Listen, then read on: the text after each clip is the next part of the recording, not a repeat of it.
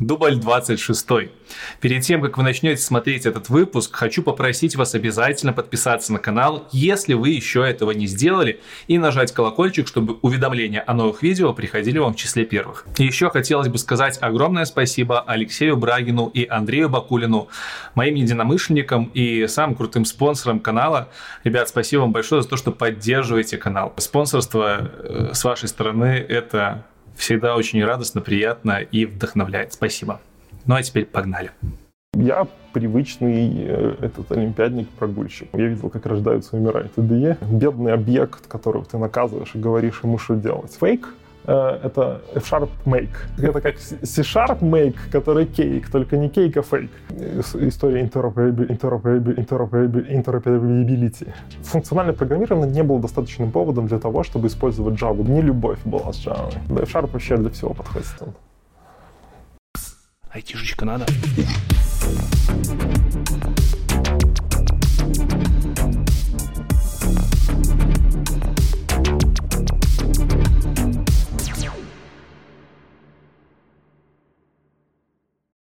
Всем привет, меня зовут Лекс, и вы на канале IT Борода. Сегодня у нас интервью про то, что вы любите, функциональщина F-Sharp. В гостях у меня Сергей Тихон, Chief инженер 2. Chief инженер 2 компании EPAM. Начинаем мы с того, что гость рассказывает про свое детство, как учился, где учился, когда родился. Поэтому рассказывай. Где рос? А, родился я в Минске в 89 году в центре, на городской вал, там где-то есть роддом, мне рассказывали. Там где-то рядом есть роддом и тюрьма. Вот я в роддоме. А, да. А, рос тоже в Минске, учился все время, наверное, всю сознательную жизнь, как я помню, я жил в одном месте, это где-то вот в сторону юго-западов. Э, но очень часто менял учебное заведение, так как-то сложилось. Вот. А, начинал школу около дома, как, и все, как, наверное, это дефолтный вариант. Это оказалась гимназия, когда с третьего класса начались э, иностранные языки, стало быстро понятно, что там и по-русскому до тройки проскакивают, эм, что как бы английский с третьего класса. Это была первая попытка учить меня английскому, наверное. Было понятно, что языки не мое, и где-то в середине года четвертого класса Э, родители приняли решение, что надо что-то как бы менять, потому что оно не идет, э, языки не идут. Через дорогу в соседнем районе был лицей Багуир тогда, что еще, тогда еще он uh-huh. до сих пор там находится. И вот меня туда перевели, но в тот год, когда я туда перевелся, он разделился. То есть он отделился школу, там было одно такое большое здание, он разделился на школу до седьмого класса и лицей с седьмого. Учусь там два года, потом начинают, э, начинается увлечение. Вот, э, у меня есть старшая сестра, у нас там, блин, 10 лет разница. Она в это время поступает в университет, дома появляется какой-то Pentium 2. Э, и... Она тоже по программированию пошла? Да, в Багуире. Угу. Факультет даже не знаю, наверное, не помню. Может, ПАИД, может, нет. И потом появляется компьютер, вот вся остальная увлечения заканчиваются, появляется там Турбо Паскаль. Вот, мы начинаем писать игрушки, это, ну, как бы я встречаю там друга, с которым мы потом начали писать игрушки в школе в четвертом классе, в пятом, и э, закончили э, студенческими олимпиадами по программированию от Беларуси, от БГУ. Ну все, можем сворачиваться, скажут, что а, с детства программируют, ты что? Не, на самом деле круто. Да, то есть мы начали там, я проучился где-то, мне кажется, до конца седьмого класса, после чего надо было поступать э, в соседнюю дверь лицея Багуира. Угу. И меня отправляют на какую-то олимпиадку районную, типа сходи попробуйся. И олимпиадка, до сих пор удивляюсь, оказалась по физике. Я что-то выигрываю какой-то район по физике, и мне говорят, что типа вот мы тебя в лицей Багуира берем, ну вот так, за, за олимпиадку, за то, что есть диплом. Почему не по программированию? Не было еще олимпиад по программированию? А я как-то, наверное, и не, не знал, что я хочу заниматься программированием. Но просто вот точно науки как-то лежало. Mm-hmm. Я помню, в седьмом классе была астрономия, вообще любимый предмет, потому что, и, возможно, я даже был на Олимпиаде по астрономии. Э, это было весело, потому что седьмого класса начиналась астрономия, и, ну, такой курс астрономии, там такой тоненький учебничек был, я как прекрасно помню, там того материала э, как бы было очень мало. Соответственно, на Олимпиаде нельзя было дать чего-то, чего то не проходило особо в школе на тот момент. Задачки были достаточно все понятные, и как-то это было все просто и логично. Я помню, вот после седьмого класса э, я был настроен идти в лицей Пагуира, но как бы выиграв уже районную олимпиаду по физике. Ну и надо было идти на, район, на городскую олимпиаду по физике. Она проходила в тот момент в 51-й школе на, на Мельника. Это, это мощная математика, насколько я знаю.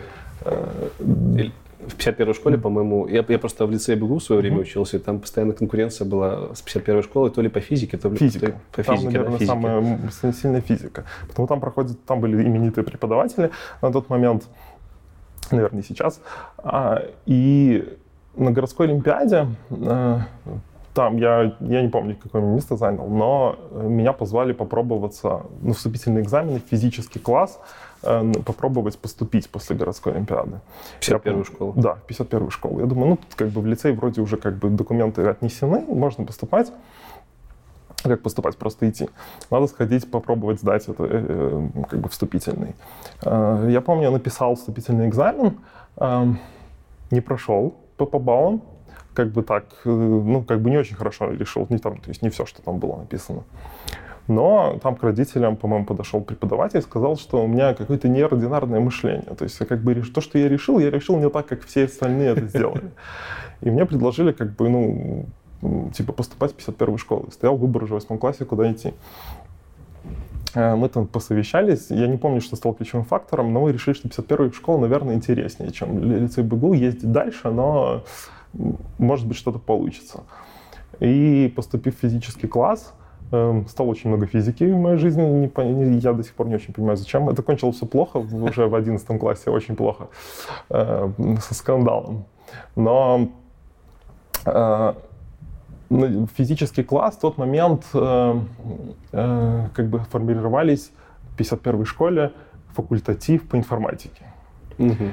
И вот уже в 51-й школе тогда была у БГУ команда «Пельмени», э, которая вот привезла за золотую медаль, ну, медаль с международного соревнований по студенческих. И вот одного из участников этой команды, Ивана Метельского, каким-то образом уговорили преподавать факультатив в школе.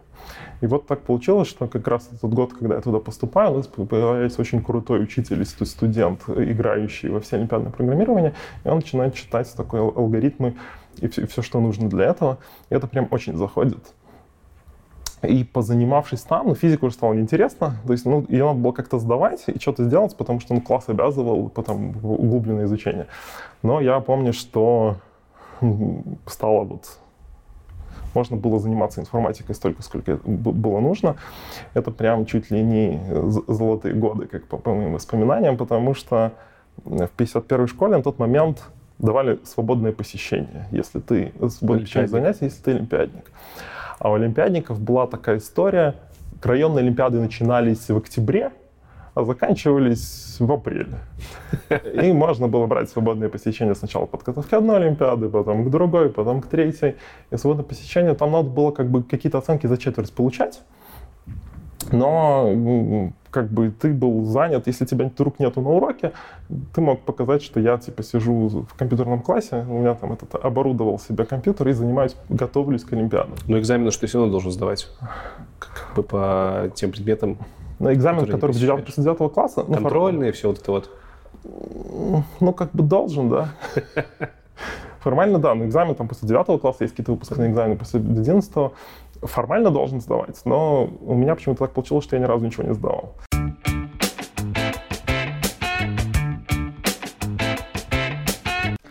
Короче, давайте поговорим на тему того, что самое главное у любого айтишника, помимо монитора и машины, на которой он работает – Конечно, это клавиатура и мышь. И тут для вас не будет секретом, что я давний поклонник компании Logitech и ее техники в плане периферии. И я неспроста такой поклонник Logitech. Например, мышка MX Master 3, которую я использую, имеет вот такое вот инерционное колесико, которое может быстро крутиться и прокручивать до 1000 строк кода просто в одно мгновение. Сами видите, как я быстро могу прокручивать сайты. Это прям открытие для любого девелопера, для любого человека, который работает с большими классами. Большие классы, кстати, писать не стоит. Частое использование этого колесика может говорить о том, что ваш код написан не оптимальным путем. Кроме такого колесика, у мышки есть много разнообразных кнопок, которые можно настраивать на действие, можно серфить в браузере вперед-назад, даже в коде можно серфить на этих кнопках, есть горизонтальный скролл. Сама мышка имеет хороший размер, который идеально вписывается в размер моей руки. Большой палец отлично кладется в эту ложбинку. Мышь увесистая, удобно скользит абсолютно по любым поверхностям. Будь то кожаный коврик, будь то стол, будь то моя борода, по всему мышка работает, по всему скользит и прям за это Logitech отдельное спасибо. Все это благодаря качественному лазерному сенсору на мышке, который позволяет елозить по абсолютно любой поверхности и имеет очень высокую разрешающую способность, что немаловажно при монтаже и в принципе это очень приятно, когда ты точно попадаешь мышкой туда, куда хотел попасть. Пиксель в пиксель практически. И отдельно хочу упомянуть функцию под названием Flow. Logitech просто какие-то маги, они сумели сделать так, чтобы несколько компьютеров можно было совмещать в одно рабочее пространство. Что это значит? Это значит, что включая Bluetooth в ваш ноутбук, например, на винде и на Mac, либо на Linux, вы можете использовать одну и ту же клаву и одну и ту же мышь на этих двух устройствах, как на одном. То есть, когда мышка заходит за край одного экрана, она выплывает на крае экрана другого устройства. Это просто какая-то магия. Первое время я не, вообще не представлял, что это так можно, и мне казалось, что это прям будущее. Сейчас я уже к этому привык и работаю на домашнем, на рабочем компе с одним набором периферии. Также там есть буфер обмена, можно перекидывать файлики, видосики, музыку, это тоже очень удобно. Короче, Logitech большие молодцы, за это я их люблю, уважаю, ценю. Ну а рассказываю я вам это все потому что у вас есть прекрасная возможность выиграть до 30 мышей MX Master 3, выиграть клавиатуру MX Case, кстати, которую я тоже хочу, потому что у меня Logitech Craft, MX Case мне нравится больше. И выиграть скидки от компании Geekbrains на обучение. С 1 по 3 марта компания Logitech и Geekbrains будут проводить бесплатный онлайн-курс по веб-разработке. Те из вас, кто примут участие в этом курсе, получат возможность поучаствовать и в конкурсе, в котором можно будет выиграть все подарки, которые я назвал выше. Но для того, чтобы победить, вам нужно будет воспользоваться знаниями из курса и подготовить аналог промо-страницы для компании Logitech. То есть получается, из этого мероприятия вы можете вынести а. знания, б. проект в портфолио, с. Очень крутой подарок в виде мышки, либо клавиатуры, либо скидок на обучение. По-моему, очень сладко, очень вкусно, очень круто. Так что, если вас заинтересовала вся эта движуха, обязательно проходите прямо сейчас по ссылочке в описании, нажимайте на паузу видосик, записывайтесь на бесплатный онлайн-курс, ну а потом возвращайтесь, и мы будем с вами продолжать смотреть выпуск про F-Sharp с Серегой. Погнали!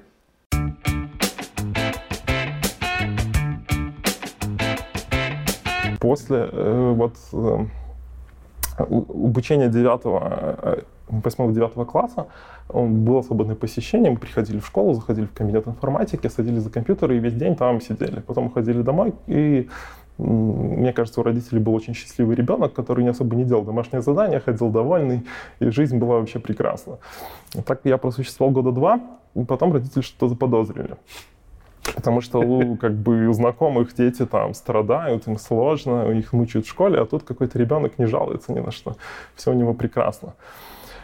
И они как бы поняли, что я как бы не сильно чтобы учусь, какие-то оценки получаю. То есть я не был никогда, не знаю, двоечником. Мне кажется, я учился там на 7 и выше по 10-бальной шкале.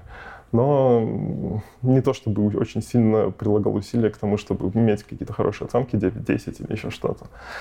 Вот. А после восьмого класса мне родители... Э, а, я не сдавал, по-моему, выпускные после девятого класса, потому что был же какой-то диплом на республиканской олимпиаде, и были сборы к Межнару, я тогда не поехал, mm-hmm. но когда ты участвуешь в сборах, ты освобождаешь от сдачи экзаменов.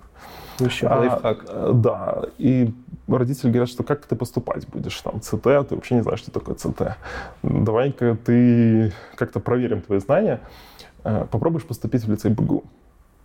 И если, типа, поступаешь, ну, выбирай. Типа, идешь туда учиться, э, если, если хочешь. Если не хочешь, стоишь в 51 школе, ну, значит, ты как бы что-то знаешь, есть вероятность, что ты поступишь. В лицей БГУ, БГУ. не БГУИР. Не БГУИР, да, БГУ.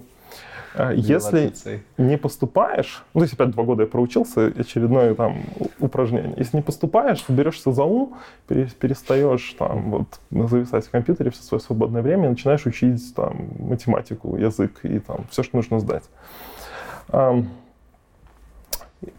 Я пошел в БГУ, написал экзамены, а, и как бы по баллам, наверное, по чистым баллам, я бы снова не прошел. Но учитывая, что у тебя есть диплом за Олимпиаду, у тебя есть какой-то там бонусный балл, который тебе прибавляют по, за, за то, что ты как бы там по, по, по профильному, наверное, по математике э, и в, в общую сумму. Я там, насколько я помню, вот заскочил там сколько-то из последних мест, попал в математический класс. Снова стала дилемма, куда идти учиться. Я решил, что ну в 51 я поучился, э, есть, э, как бы, наверное, стоит попробовать лицей БГУ. Тем более в лицее БГУ есть, было еще преимущество, они вот на региональных олимпиадах каждый регион в Беларуси выставляет количество кандидатов, да, да какое-то.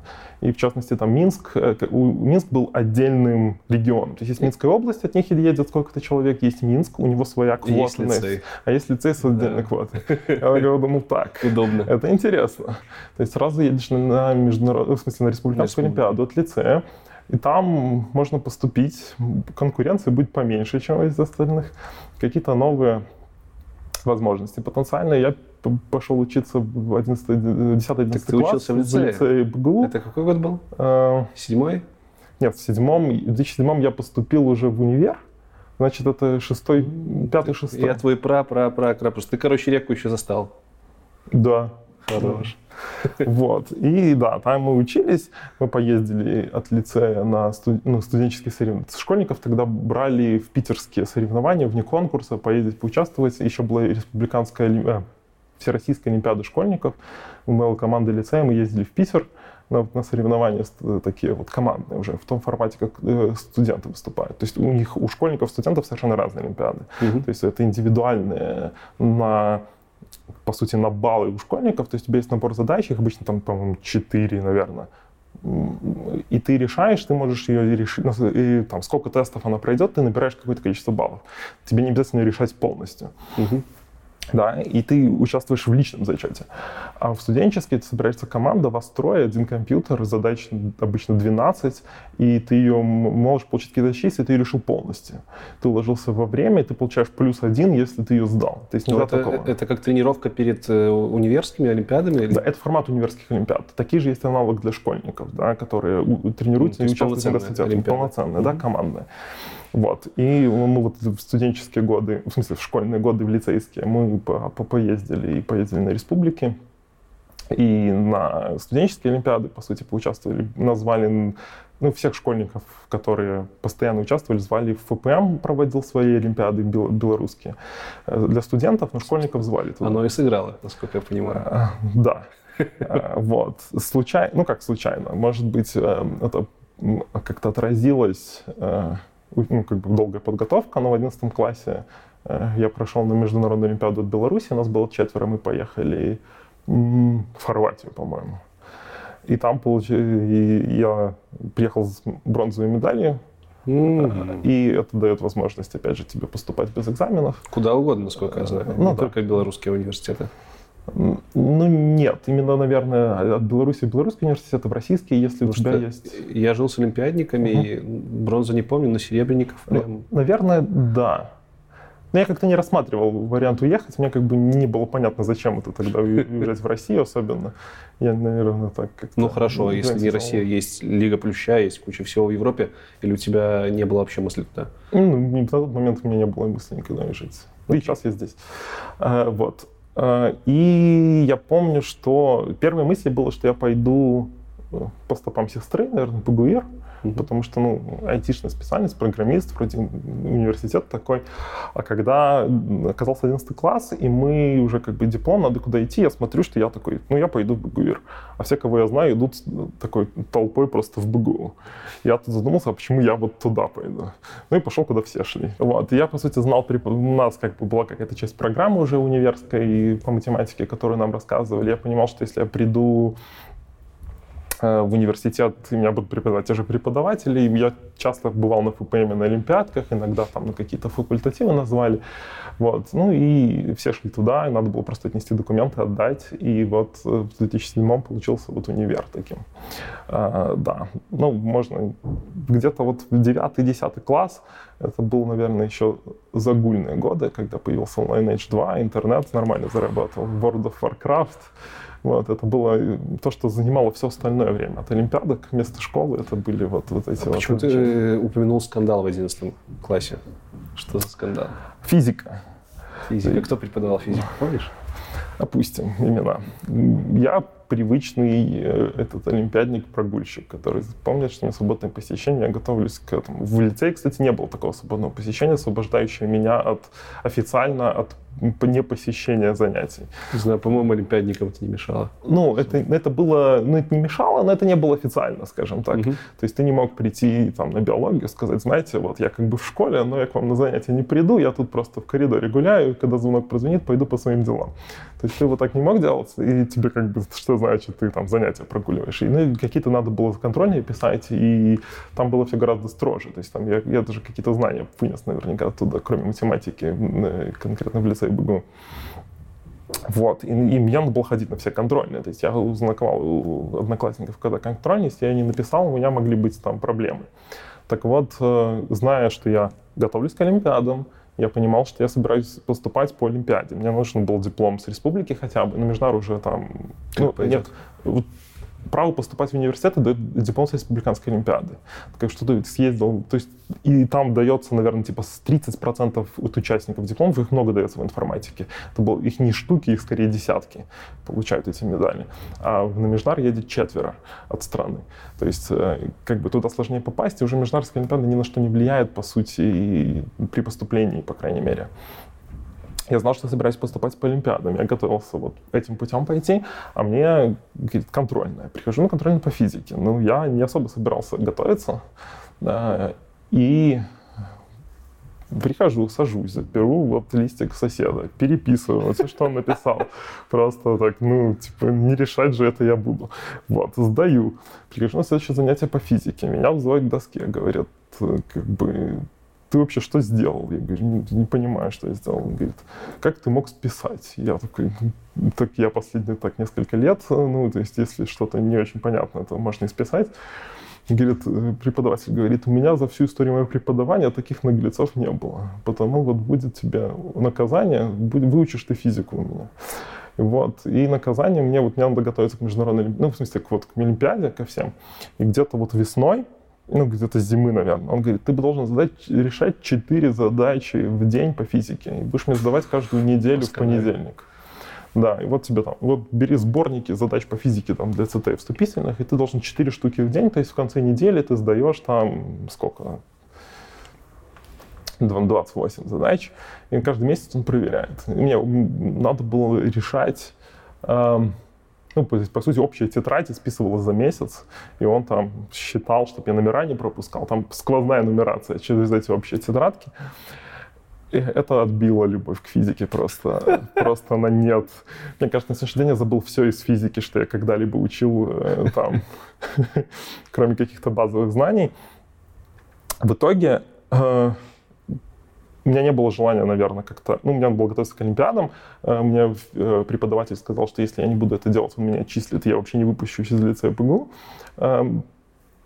Потому что, ну, как бы, как, что такое списывать лицей БГУ? Это, не, это неприлично, как минимум. Вот. И э, там учатся вот лучшие, а ты тут взял и списал. Смотри, ты пропитался духом лицея. А, Да. И я помню, что для меня эта физика превратилась в правило правописания. То есть я собирал у всех одноклассников все задачи, которые они решали когда-нибудь, и переписывал своим почерком в общей тетради. Когда их стало уже там э, несколько штук, я брал задачи из первых э, из общих тетрадей, переписывал в следующие, чтобы сквозная нумерация сохранялась. Они много, решения многие раз повторялись одних и тех же задач из одних и тех же сборников, но я все выходные проводил того, что я вместо того, чтобы как-то отдыхать, садился и за всю неделю, которую я ничего, ну, занимался своими делами, я вот писал 17 листов и сдавал вот эти папки. Ну, такое. Да, и это как-то вот с тех пор я физику забыл. Давай двинем к ФПМу. Да, случился ФПМ, и с тех пор я еще там по инерции, э, вот, наверное, программирование у меня было где-то с пятого класса, мы начинали делать всякие, вот в 16 цветах, такие 2D-шные игрушки типа рогалики, РПГ, мы любили РПГ, там какие-то монстрики бегают, э, стены квадратные, вот этот вот, мы ищем выход из лабиринта, либо там кого-то пытаемся убить. Симулятор бомжа не вы написали, нет? Нет. Вдруг. Вот. И всю университет Олимпиады был Паскаль в каких-то формах. Сначала Turbo Pascal, потом Borland Pascal, потом немножко Delphi, но Delphi в Олимпиадках не сильно использовался. И на международной Олимпиаде, я помню, мы писали на каких-то Linux даже. Это был первый experience Linux прям. Мы готовились к Олимпиаде, понимая, что там не будет винды, и нам нужно какой-то environment, чтобы ранить эти тесты, там, как, как вы замерять время выполнения твоего executable а, вам, вам эти условия вы говорили перед Олимпиадой, да? Да, что... мы знали, что международная Олимпиада проходит там... Язык там... можно выбирать любой, либо диктуется Олимпиадкой? А, он был гораздо уже, чем сейчас. Я знаю, что его потихоньку пытаются расширить. Тогда, я помню, был точно Паскаль и C++. Но C++ я не писал до, до университета. А в университетских олимпиадах мы понимали, что нам нужно перейти на C++.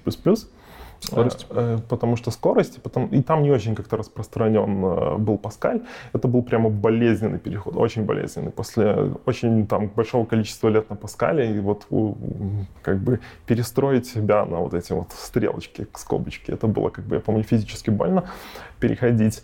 Но поступив на ФПМ в 2007, получается, году, э, наверное, случается моя первая работа, я был лаборантом в лице БГУ и преподавал факультатив по физике, да? Нет, по, по информатике. То есть я рассказывал а, как вот ту программу как бы структуры данных, какие-то там всякие квиксорты, сортировки, деревья, то, что нужно знать. Для было. всех или для олимпиадников? Для факультатив, для олимпиадников, по сути. А, вот я преподавал, меня хватило ровно на два сезона. А, я для себя понял, что один раз мне было очень интересно там, приходить после универа на какие-то факультатив, куда собирался, собирались люди, которые хотели в Олимпиадами позаниматься, возможно, поступать через Олимпиаду. Им это было интересно. Это были не занятия стандартные. Для школьных Олимпиад есть, на тот момент было примерно более-менее известная и фиксированная как бы скоуп алгоритмов, которые будут использоваться в задачах. То есть там были что-то очень сложное, что школьник не может написать, его не было, он был, или что-то вот экстраординарное придумать, это было в университетских олимпиадах. Ты знал, что в школе э, грубо говоря, задача на какую-то алгоритмическую часть, количество алгоритмов, которые ты должен писать, оно достаточно ограничено. Почему? Ну, типа математика-то в алгоритме. Ну, например, а, вот у тебя есть там задачи на графы, где, например, построить максимальный поток в графе. Это mm. надо было сдать на Межнара, но какие-то там диаграммы Воронова или mm-hmm. еще что-то там, какие-то серьезные алгоритмические вещи, они могли встретиться на международной, но на, на республиканской их не давали. Потому даже вот всех, кто тренировал к республиканским олимпиадам, они каждый год при присутствии ты должен знать какой-то базовый набор техник, там рекуррентное программирование, как там что-то посчитать за раз разумное время, как свести задачку под задачи и математически это вычислить. Какие-то вот сортировки, какие-то базовые и что-то более-менее быстрое, типа quicksort.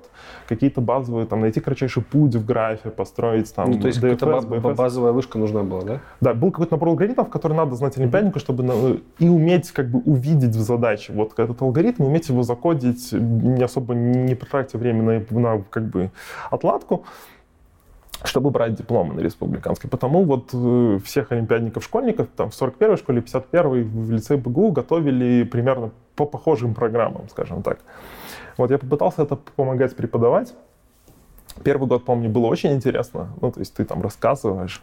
Второй год было тяжеловато. Я понимаю, что я сам играю еще, я перешел как бы там, в студенческую лигу, у нас формат поменялся, у нас стало сложнее, мы тренируемся, у нас э, как бы целью стать командой номер ну, командой, представляющей БГУ, потому что на Международную Олимпиаду может поехать только одна команда от университета, даже если у вас очень много крутых команд, в один прекрасный момент вы становитесь конкурентами. И у нас была задача как бы, ну, когда-то съездить все-таки на международную, как бы попробовать свои силы. Мы сами там собираемся, тренируемся, и когда я второй год понимаю, что мне нужно рассказывать одно и то же, я понимаю, ну, как бы, вот начинаем сначала, что такое там, я не знаю, рекуррентное программирование. Ты понимаешь, что, как бы, я год назад уже рассказывал, аудитория поменялась, а мне надо их учить тому же самому. Тут я понял, что, наверное, с меня не очень хороший преподаватель, потому что мне самому это неинтересно. То есть, э, вот готовить курс, например, много-много раз его рассказывать, вот. И потому после второго года я ушел э, и продолжил заниматься олимпиадками. То есть первый, второй курс я преподавал, в третьем я уже, наверное, устроился на свою первую работу, э, как бы программистом. ВИПом. Да. Ну и все это время мы занимались олимпиадками, ездили на, на студенческие разные. Ездили. Съездили в итоге международно? Да, съездили. Но съездили мы, заняли какое-то хорошее место на полуфинале в Питере от нашего региона. Это вся Россия, плюс какие-то страны, по-моему, даже Балтии, Беларусь, Казахстан, вот этот весь регион. Составляет, по-моему, 12 команд. Мы прошли, ездили на сборы там, в Петрозаводск, куда-то в Россию, ну, несколько раз даже ездили. Один раз в Пермь ездили там на поезде через Москву тренироваться на, на разные такие сборы, когда там несколько недель, каждый день контест такой тестовый и финальная табличка. Вот, съездили на в каком году, не помню, может быть, где-то как раз-таки третий курс или четвертый.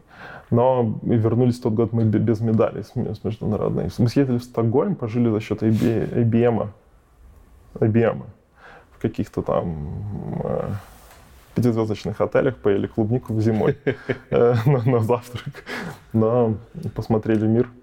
Есть ли жизнь олимпиадника после универа?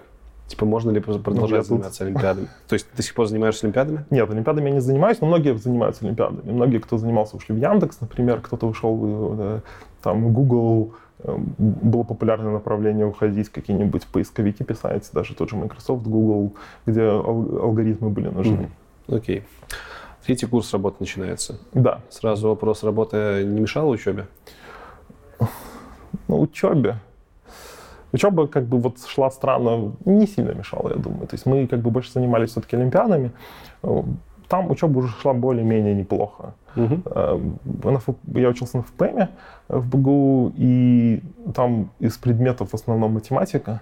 Большая часть математики была какой-то адекватной для меня, как мне казалось, и, и до сих пор я считаю, как, до сих пор, мне кажется, использую часть знаний оттуда. Я, я в общем-то, программирования было мало, наверное, то есть это такое, они, но, по-хорошему, было несколько курсов, они закончились, наверное, на втором курсе, а дальше была только математика. Серьезно? Да. Я думал, на ФПМ программирование Нет, там были на кафедре были какие-то по, как бы, специфические кафедры занятия по вычислительным методам. Вот что интересно. Интересно, сложно ли было переходить с олимпиадного программирования на программирование в компании продуктовое? Нужно ли было переключать мозг, подтягивая что-то, какие-то знания вообще? Потому что я знаю по историям своих знакомых, они прям многие за голову брались, мол, на олимпиадках ты занимаешься тем, чтобы написать оптим... быстро работающий код не, оптималь... не всегда uh-huh. оптимальными путями, а тут ты приходишь, у тебя ООП, красота кода, расширяемость, и вот все идет в разрез с тем, чем ты занимался раньше. Ну, по теме этого видео можно понять, что ОП-то недолго продержалось. А, вот. Эм, были попытки, да. По поводу перехода. Я не могу сказать, что это было очень сложно. А, для меня гораздо более болезненный период был перехода с Паскаля подобных языков на C подобные. Вот, а уже какие-то изучения фреймворков, библиотек. Я помню, что где-то в начале как раз-таки я купил какую-то такую толстенную книжку себе C++, MVC, как десктопное приложение на C++, там WinAPI, вот эти вот хендлер, event loop виндовсовского приложения и вот эта вот вся чернь, которую я пытался проделывать и учить к моменту того, когда уже закончились вот преподавания в лице БГУ, мы понимали, что ну, мы еще хотим участвовать в олимпиадках. Мы пробовали участвовали во всяких даже интересных олимпиадках, таких неординарных. Где надо было бухать, например? Э, нет, э, есть такой формат, есть институт стандартизации IEE. Да, да, у них есть контест, они ежегодно проводят, называется IEE Extreme. Угу. Суть его заключается в том, что это командная олимпиада, но обычно олимпиада длится, по-моему, 4 часа и ты 12 задач вы решаете. Это, а эта штука — это марафон. Она длится 24 часа. И они выкладывают каждый час новую задачу, надо ее быстро решать, но и как бы надо не уснуть еще в процессе. Я помню, мы участвовали, наверное, два или три раза, и второй раз у нас получилось занять по, по миру второе место, потому что ну, мы там брали, печатали, мы пришли в университет со спальниками, заняли там на выходных, этот расстелили себе постельки, договорились, кто когда спит, каждое начало часа там кто-то просыпается, читает задание, э, будет того, кто будет эту задачу решать, в зависимости по тематике. У нас было там распределение ролей. Вот. Мы тогда, помню, заняли второе место, получили какие-то сертификаты, и нам ей прислала а, а, айпады в подарок. Э, это был первый опыт, как приехать в аэропорт, найти склад Белпочты, растаможить свой подарок, рассказать, что ты его выиграл. Вот мы всем этим занимались.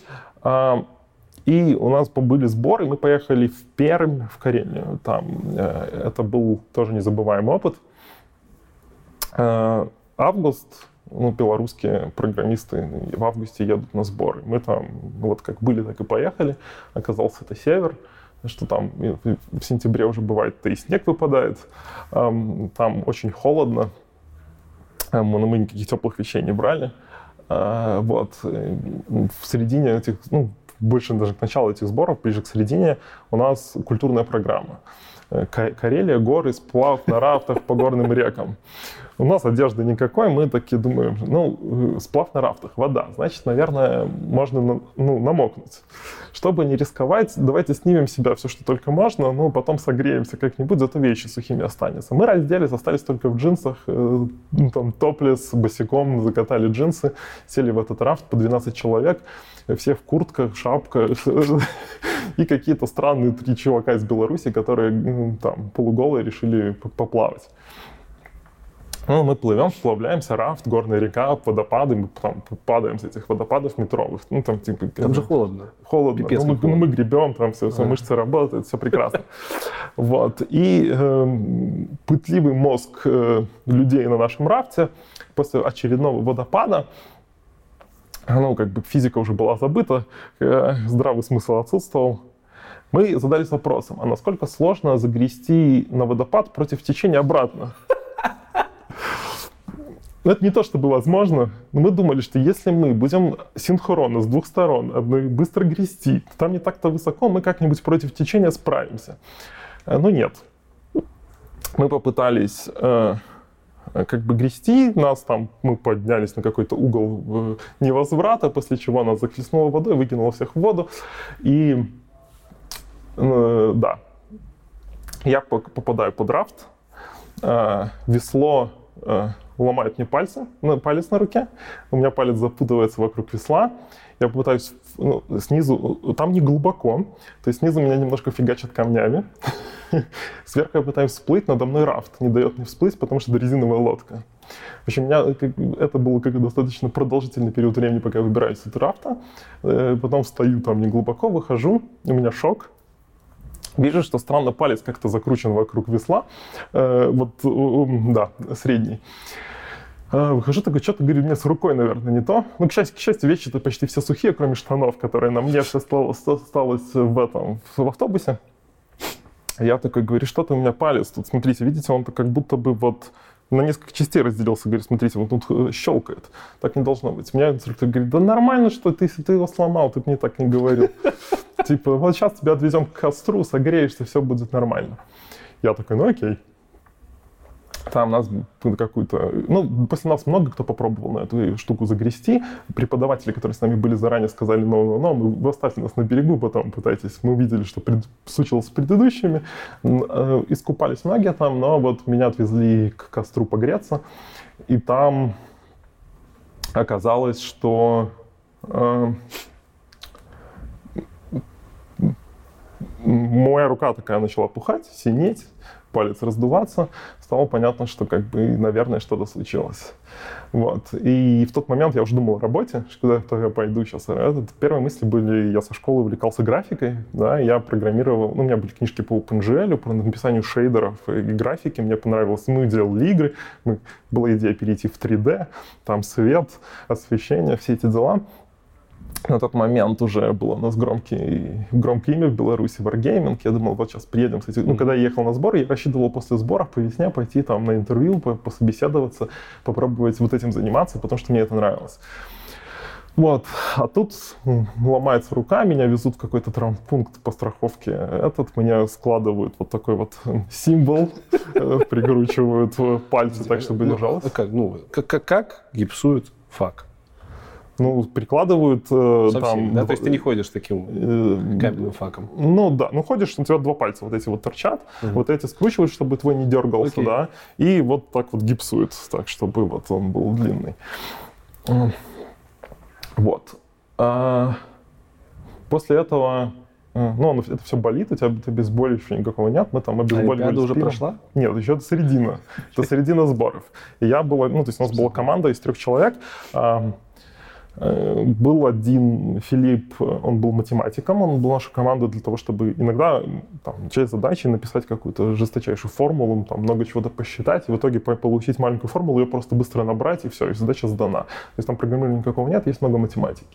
Он большую часть там помогал вот там, э, как бы как в 3D что-нибудь покрутить умножением четырехмерными матрицами, эти квадрнионы, вот он там хобана, хобана, хобана, и все сделал, и все по красоте. У нас был Дима в команде, он, так, мне кажется, больше такие какие-то э, более хитрые задачи зачастую решал. А я часто сидел на таких задачах, где надо было четко, быстро сделать без ошибок. Там есть ряд таких задач, например, когда дают 5-6 страниц условий, какая-то сказка, и надо, если там какой-нибудь 3D-лабиринт, вот по таким правилам, надо вот так вот читать и это писать. И, и нигде не ошибиться. Если ты все это вот это написал, все, что здесь было написано, то есть она работает как, как по, по спеке. Mm-hmm. Ты ее отсылаешь, она проходит. Там нет никакой сложности. Там надо просто суметь не ошибиться.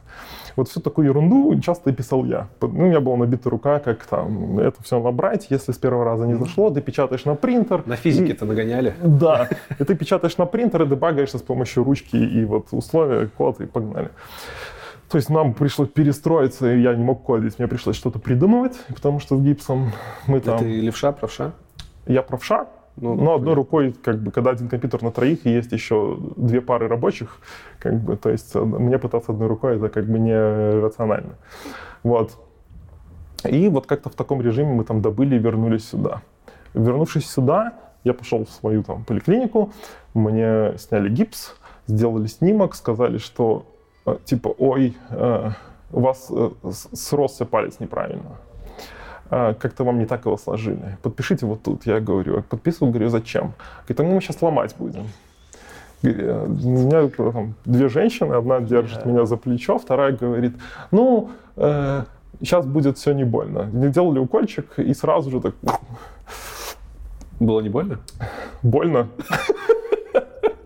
Не больно это стандартная фраза.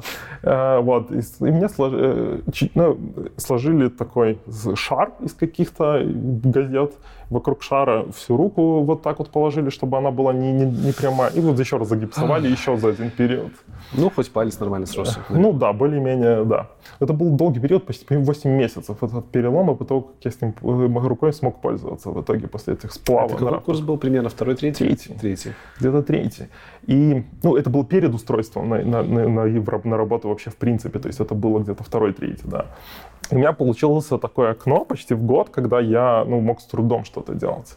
До этого времени я писал на Паскале, а потом C++, и ну, на одном из факультативов один из наших однокурсников пришел рассказывать про C-Sharp. И вот тут меня зацепило, я такой думаю, ну прикольно, тут все так, так удобно сделано, там э, язык такой приятнее, чем C++, писать меньше. А вы в универе до этого всякие там Java? да, было, было очень много Java, был какой-то C-Sharp, а тогда факультативы, и то его рассказывал студент, ну, не Java преподаватель. тоже хорошо. Ну, Java была, но я как бы не... Я не писал на Java никогда. Мы пытались эм, э, как бы в универские годы. Java была в портфолио как бы там олимпиадных языков, но мы немножко читерили, скажем так. У нас был нормальный C++, а Java, ну, заведомо без медленнее плюсов работает. И когда сделают задачку, например, олимпиадную, ее подгоняют, чтобы там, ну, есть ограничения по времени и по памяти. И ставится ограничение такое, чтобы правильное решение на Java проходило. Угу. То есть, чтобы Java-программисты и многие питерские команды писали на Java. Потому что там что-то проще писать, меньше писать, наверное, приходилось. Так вот, у нас зачастую мы занимали более высокие места, потому что э, наши талантливые, как бы мои талантливые коллеги, у них получалось э, при, закрутить C++ так с неправильным решением, что оно по времени работает столько же, сколько правильно на Java.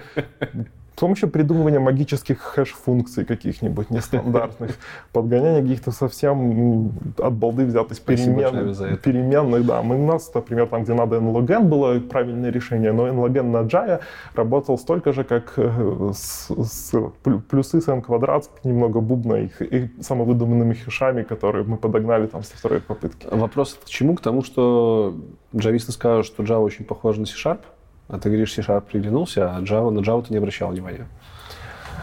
Да, не обращал. Как так? Эм, сложно сказать. Вот почему-то вот это какая-то, не знаю, не любовь была с Java. То есть э, я не очень понимал, наверное, вот эти указания эксепшенов. Много какой-то церемонии мне непонятной, которые mm-hmm. нужно было делать. Я не видел в этом, наверное, какого-то смысла в тот момент.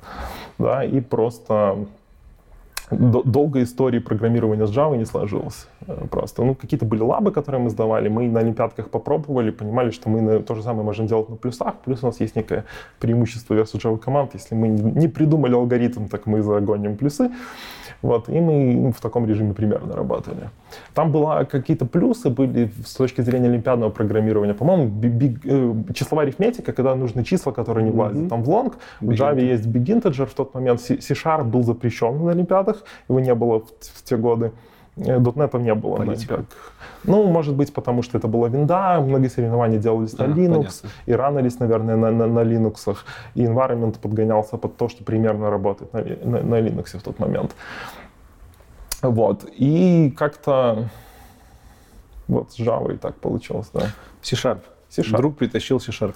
Да, мы его посмотрел, я такой думаю, ну, как бы вот э, игры писать, э, э, ну, C-Sharp мне понравился, вот как-то вот у нас с ним сложились отношения на тот момент, и я подумал, что надо бы работу поискать на C-Sharp. Я помню, что я написал на поставил галочку «Ищу работу» в социальной сети «Мой круг», Кто помнит. А, ну, сейчас же он уже хабровский. Ну, я вчера узнал, что он хабровский. Да, я тоже долго удивлялся, типа, мой круг типа, хабровский, что за фигня? Вот, да, я что-то там гуглил и нашел свой профайл на хабр там. Захолустный очень. Вот, да, я поставил галочку, хочу работу на C-Sharp. И в тот момент эту галочку заметил э, мой э, старший коллега, который одно время преподавал у меня факультатив по олимпиадному программированию, он работал в ИПАМе, в том отделе, где я сейчас работаю. Угу. И он сказал, что, вы знаешь, мы, у нас тут и есть некоторые идеи, мы хотим эм, нанять кого-нибудь человека себе в команду, который бы нам помог автоматизировать процессы и, и сделать как бы работу более продуктивной. И мы, они работали с офисными документами и смотрели в сторону SharePoint как это хорошее место. Я 10 лет работаю SharePoint. Ты работаешь до сих пор? Да. Э, да. И вот они смотрели, что надо было бы попробовать там автоматизировать слайды, менеджить какие-то документы, и это вроде как бы SharePoint, Miro.NET, Microsoft, C-Sharp. Пару слов о том, что такое SharePoint в экосистеме .NET.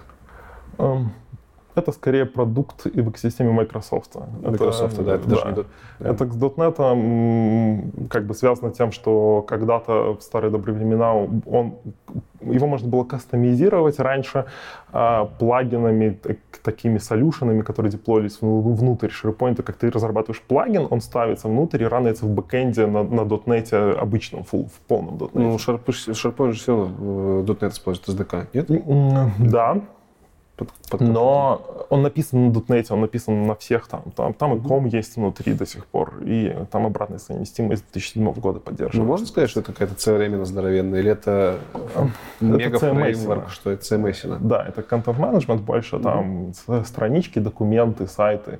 А, и всем, кто работает, наверное, сегодня с Microsoft Office 365. Там есть SharePoint онлайновая версия, где это все задеплоено Microsoft. И Microsoft Teams, кто использует для коммуникации. Каждый Teams, который создается... Teams можно назвать в каком-то роде это новый UI для SharePoint. Потому что Teams, когда создается, он создает security группу в Azure AD и SharePoint сайт, в котором хранятся все сообщения, все атачменты. За этим стоит SharePoint, и когда там какой-то channel создается, они менеджатся на папочках и сайтах permission SharePoint. То есть физически там даже есть Open and SharePoint, можно браузер SharePoint открыть и увидеть все, что происходит в Teams. Забавно. То есть и они сейчас строят экосистему поверх SharePoint, все эти приватные ченнелы дают просто более, наверное, понятный, интуитивный интерфейс юзера с этим работать. Вся как бы тяжелая работа по организации, хранению данных, менеджменту пермишенов, это все наш SharePoint в бэкэнде. Да я не был готов к SharePoint. Слушай, я, я что-то просмотрел. я 10 лет этим занимаюсь. Да, окей, раз SharePoint, да. тогда скажи мне, пожалуйста, как он выживает на фоне всех рядом идущих технологий, .NET, MVC, веб-формы и все остальное. Всегда же были технологии, на которых можно было писать кастомизированное решение для всего чего угодно. Почему SharePoint все еще имеет на рынке большой вес? Ну, э, обычно считалось, что у SharePoint минус, если ты делаешь решение заказчику, того, что цена. Цена за лицензии ты платишь за количество юзеров, которые будут пользоваться. В случае теперешнем, когда, наверное, стал модным SharePoint Online, mm-hmm. там есть э, seed price, да, когда ты платишь там 4, там, базовый, наверное, 4 доллара за человека в месяц, и ты этот кост обязан платить за лицензии. Да? И если у тебя компания там 100 тысяч человек, это превращается в кругленькую сумму. Ты, ты, возможно, на таком скейле можешь пойти к Microsoft и договариваться о каких-то дискаунтах, потому что ты компания большая. Для маленьких бизнес покупает обычно какой-то пакет. И SharePoint, в нем много всего есть готово. То есть его можно использовать headless, так нынче модно говорить. Это можно система, там хранить документы, там работают permission, он compliant со всеми GDPR. Можно сказать, что это похоже на 1С? Ну, я бы не сказал, наверное. Обидно как-то немножко звучит. Не в обиду к 1С. Для меня это некий компонент, который может предоставлять кучу всего готового из коробки. И если даже немножко юзеры, не, некоторые не очень понимают, не очень любят UI SharePoint, который такой очень дженерик и пытается угодить всем mm-hmm. сразу, можно использовать его как э, там бэк-офис решение, где куча всего не самописного, проверенного, тестированного с гарантией от Microsoft и там со всеми вот этими политиками по секьюрности данным, и просто сделать свой красивенький UI, который что-то делает, но не надо блобы хранить в сиквеле, не надо придумывать, как, если search, да, по документам обычно нужен search. Э, в Microsoft это готов, это готовый Elastic продукт. подключай. Elastic. Э, какие форматы мы будем суппортить в Elastic? Как мы будем доставать текст из документа? Как мы будем доставать метаданные? То есть все это уже под капотом готово от Да. То есть его можно как бы дописать плагин, довесить дополнительные метаданные программно, да, и у тебя все, все работает. Ты не отвечаешь ни за пайплайны индексирования, ни переиндексирования. У тебя есть админский UI, это все готово. Не будем долго про SharePoint. Да, я, так, я, я, я, я, я просто сейчас понял, что нужно будет отдельный выпуск про SharePoint пилить. Ты мне только скажи в конце, SharePoint жив или нет? Да. Ты начинаешь на шарпе, на шарпоинте, с шарпоинтом работать в EPAM. Где у тебя, когда появляется F-Sharp? В какой момент? А, как раз вот э, пока ехал, думал, в какой момент у меня То появился есть ты, получается, пожил в парадигме ООП, хотя я не знаю, да, что да, вполне. Ну, это же вполне себе ООП. Вполне, там все, что там в парадигме ком я пожил. Ком. А, да. Я эту историю помню так вначале. А, у меня был и есть до сих пор мой как бы, непосредственный руководитель, который и пришел из мира Java, и он менеджил там Java проекты, и он, когда появлялся на заре скала, он там меня потрунивал скалой. Mm-hmm. Типа вот я вот на C-Sharp пишу, тут новое как бы функциональное программирование, мода зарождается на этом. Как бы мода такая в, в, в широкой общественности, скажем так. А, как бы посмотри на Java. Типа, ну ты же там олимпиадник, там, это, это, это типа модно, сейчас там клиенты придут, и, и Java будет нужна. Мы, я посмотрел на Java. То, в те годы примерно появляется Курсера. И вот этот вот Эндрю Нжи запускает свои первые курсы по машин learning. Я помню, я их проходил, был в диком восторге. Вот это Ссылочку вот, э, Да, как бы основателя Курсера, и первые курсы были по машин learning. И там Мартин значит, делает курс по Паскале. Ну, я помню, я читаю книжку Паскале.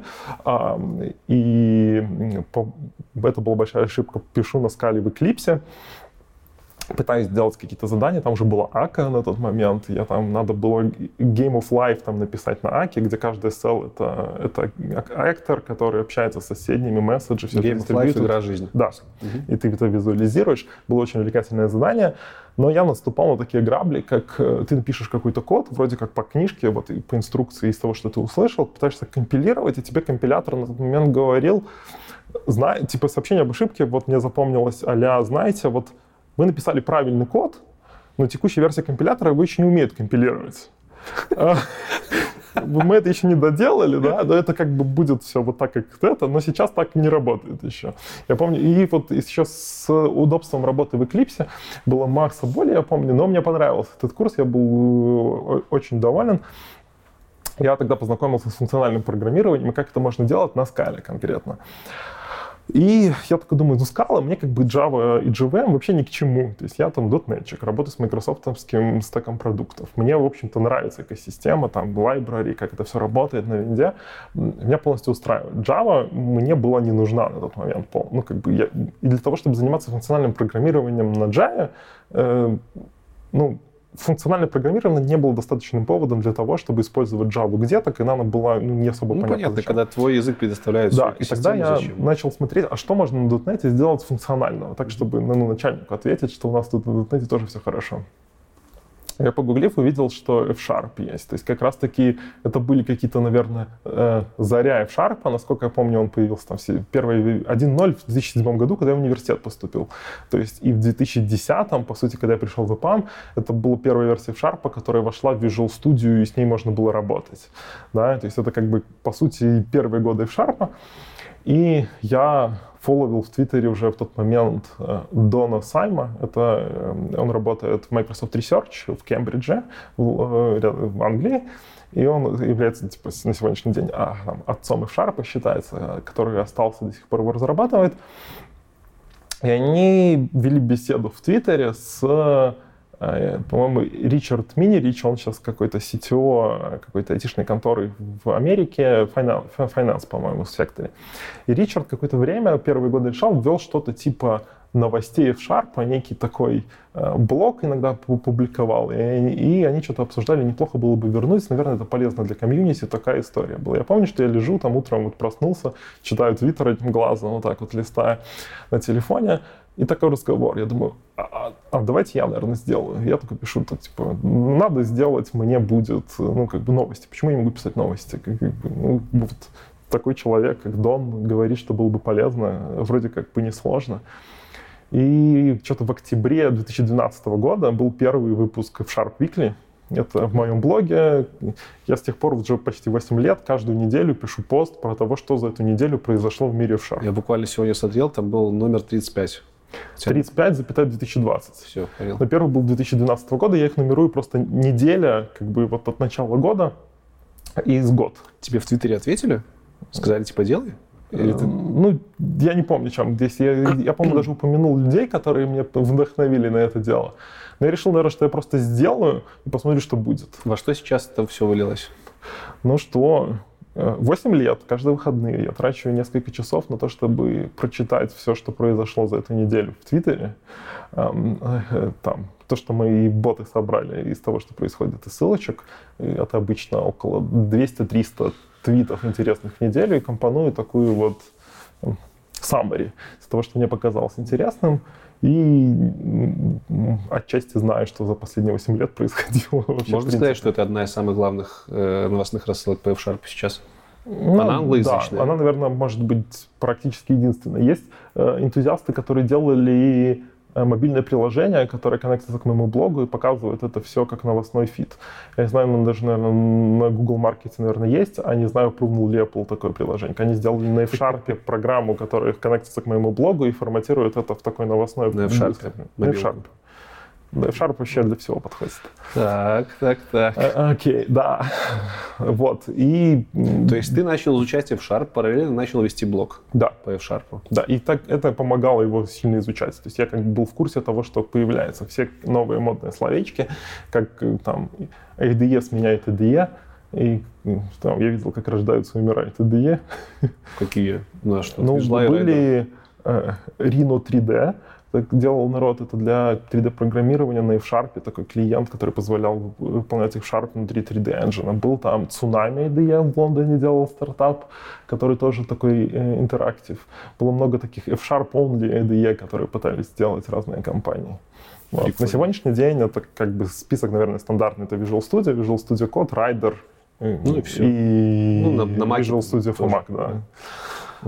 Хорошо. Где ты находил время, чтобы практиковать все эти знания? Ну, ты работал, ты учился, тут еще и в Sharp влез. Вот когда произошел переход полностью? Ну, то есть, э, давай посчитаем.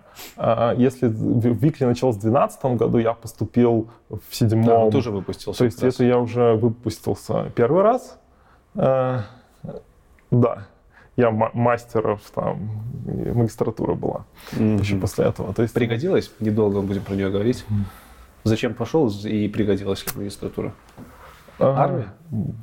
А, почти. Ну, у меня никогда не было такого вопроса, что меня прям туда зазывали. Uh-huh. Я по состоянию здоровья там слегка не подходил, а, но по возрасту еще подходил.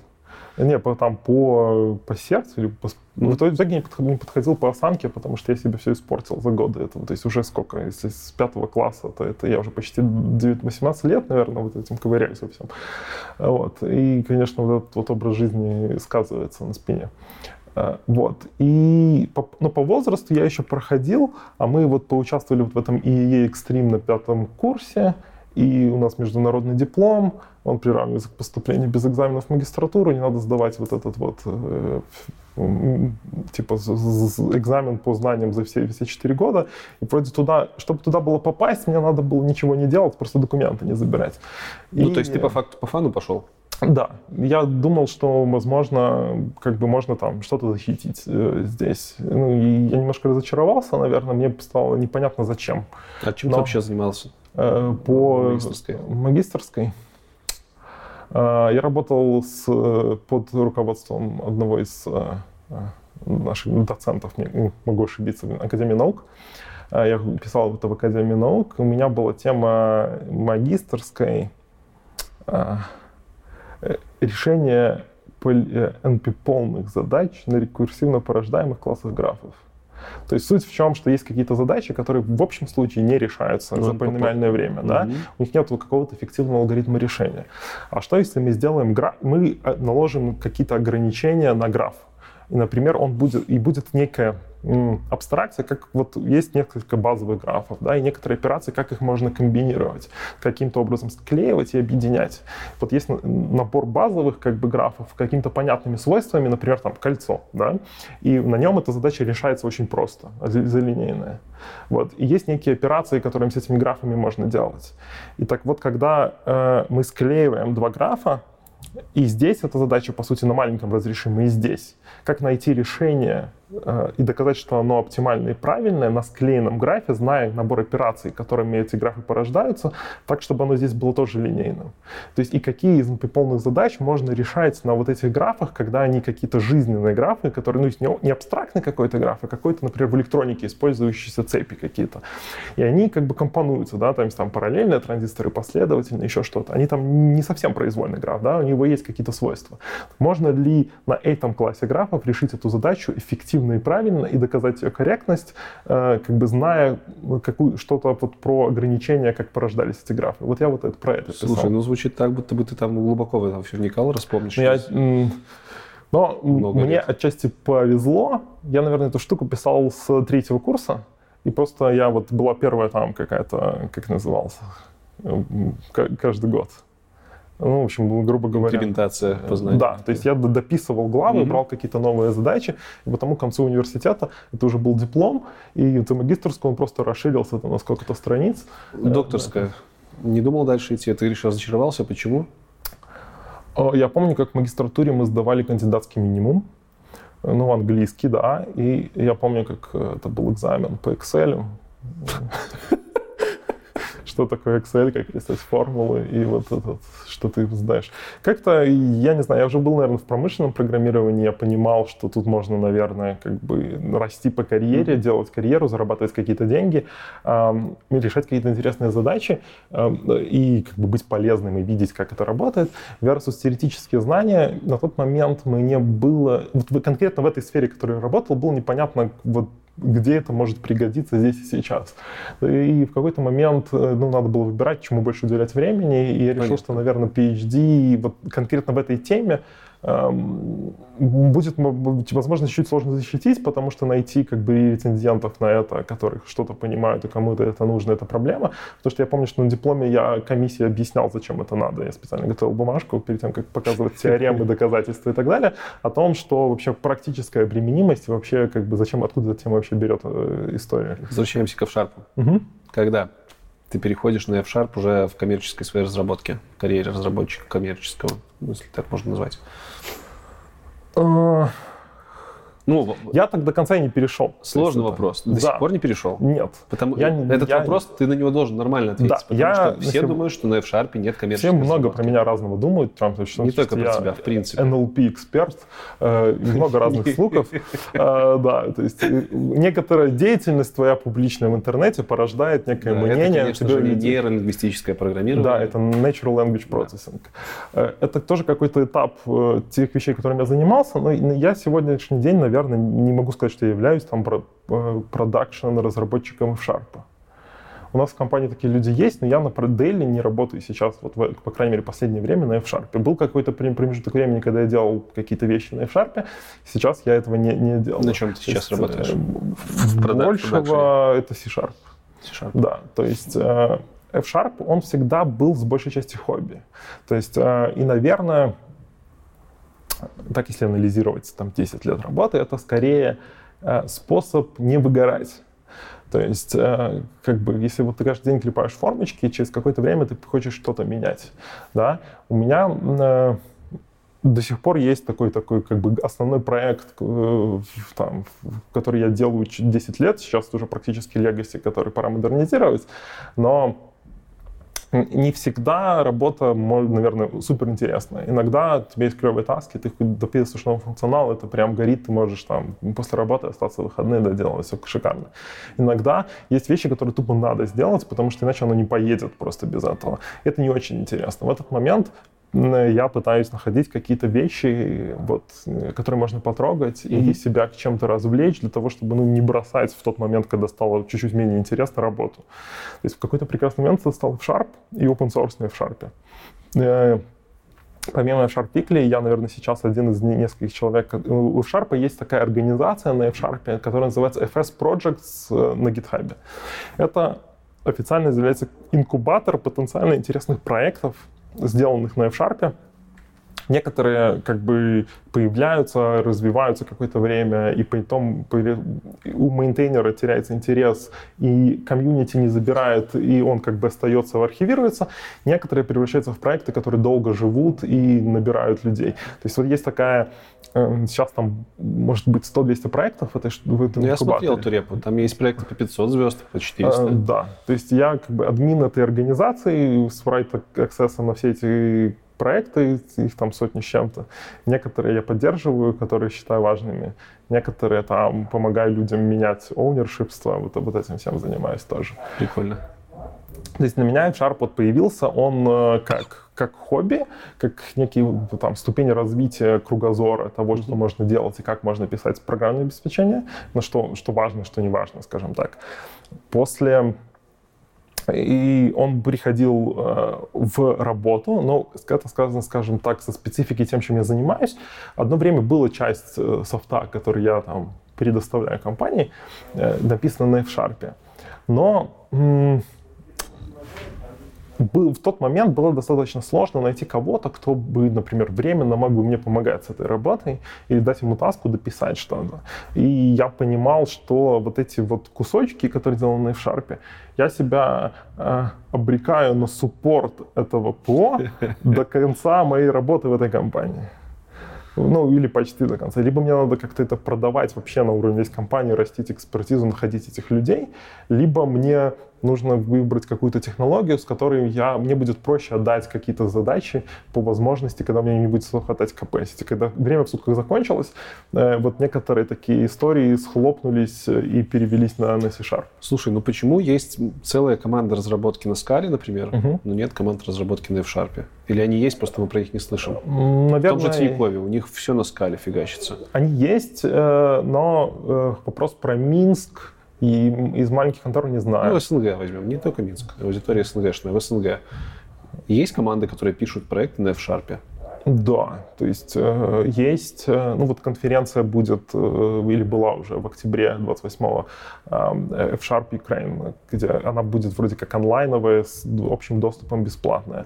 Ее организовывают быв- бывшая контора из Украины, SBTech. Они делают там ставки на спорт и вот беттинг, вот эти вот системы. Там команда большая достаточно, они работают на F-Sharp, у них бо- большой коллектив, который они протолкнули, суппортуют. А, я знаю, что ну, внутри, внутри JetBrains в райдере есть э, в Sharp support, и там они пишут, они прям контрибьютуют и в компилятор, и в IDE, и работают с командой Microsoft. Там, там есть команда, которая, ну, небольшая, наверное, на сегодняшний день, которая поддерживает Rider, например, интеграцию. Есть команды, по-моему, даже в EPAM, которые коммерческой разработкой. То есть они про это не публично не говорят, но клиенты, которые работают на F-Sharp, есть, по-моему, даже открытая позиция на сегодня. Они ищут себе команды okay. в СНГ. В конце, перед тем, как мы перейдем только на F-Sharp, угу. на его историю и на то, как с ним работать, расскажи чуть подробнее о тех проектах, с которыми ты сейчас работаешь в EPAM. Потому что пока по разговору я понял, что ты с э, C-Sharp работал, с, в смысле, работаешь с C-Sharp, работал с SharePoint. В то же время в LinkedIn у тебя много проектов, связанных с э, Natural Language Processing. Окей. Okay. Какого типа проекта? Большую часть сейчас? времени и как бы основной такой большой проект, который я делаю, это проекты внутренние. Угу. То есть они как бы сделаны внутри компании для сотрудников О них компании. можно говорить вообще? Эм, я думаю, да. Окей. вот. Э, я время от времени вовлекался в работу с какими-то клиентами, про проекты там, я прекрасно помню, как я делал client-side search внутри Silverlight для Java backend. Э, вот. Перед Новым годом, когда команда ушла на новогодние праздники, им надо было доделать, и они такие, вот, на, типа, наш архитектор любит Silverlight, вот, когда он еще был жив еще в те, в те годы. Вот. И вовлекался в какие-то работы с клиентами, это были какие-то достаточно короткие engagement на несколько месяцев, может быть. То есть у меня была основная работа, которая суппортю некоторые системы внутри и, и делаю их. А основной продукт это такой, это search, интерпрайзный. То есть это поверх SharePoint. Создано решение, которое там втягивает в себя контент из разных систем, которые хранят э, документы, где люди работают, складывает это в каким-то образом, менеджет permission, индексирует и предоставляет такой search возможность найти какую-то документацию, какие-то презентации и вот э, Это Big Data? Это машинное обучение? Машинное обучение. Data не совсем. Ну, тут Data вопрос, у каждого ну, вот свой порог. Это Big Data. Да, то есть, ну, это да, это, тер... это терабайты это офисных данных. Какие-то алгоритмы машинного обучения. Машинное обучение, да. SharePoint. C-Sharp. Эм. Машинное обучение C-Sharp, мне казалось, вещи вообще несопоставимые. Ну что у нас там, ML.NET есть, который в какой-то версии еще... Он неплох. Вот я, он в продакшене. Ну да, он в продакшене. Нет, он у меня в продакшене. А, он, не, он неплох. Да, я могу, ну, могу сказать, что мне он нравится. Там много всего интересного есть. Ну, он же Исторически вроде... у нас про Machine Learning в .NET. Да, Исторически давай. он пришел в наш проект через F-Sharp. Э, был, когда стал популярен R, как язык программирования, mm-hmm. мы... Э, я как бы комьюнити в Sharp создала R-Type Provider. Мы, может, позже поговорим, что такое Type Provider в Sharp, но суть того, что э, это IntelliSense к Visual Studio, который показывает все функции, которые есть в R, и скрывает от тебя Interprocess Communication, ты вызываешь обычную функцию, на самом деле где-то работает процесс аровский, и туда перекидываются данные. Хорошо. То есть был э, первое машинное обучение, там, классификации, распознавания контента в документах было написано мной с помощью на ARE, захостан, и захостано внутри процесса через Common Interop, э, через type провайдеры, которые работали в .NET. Нафига? Зачем, что... зачем эта абстракция, если можно сразу писать на R? Можно сразу взять питон и написать на питоне то, что Ну, то есть мы, мы как Плюсы бы те же, которые... сделали дейту, да, mm-hmm. подготовили, натренировали модель. У нас есть моделька, на которая там каким-то на ARE написанным кодом натренировано. Угу. А дальше solution-то живет, там SharePoint, у него хранятся документы. Нужно как бы понять, например, классифицировать документ этой моделькой.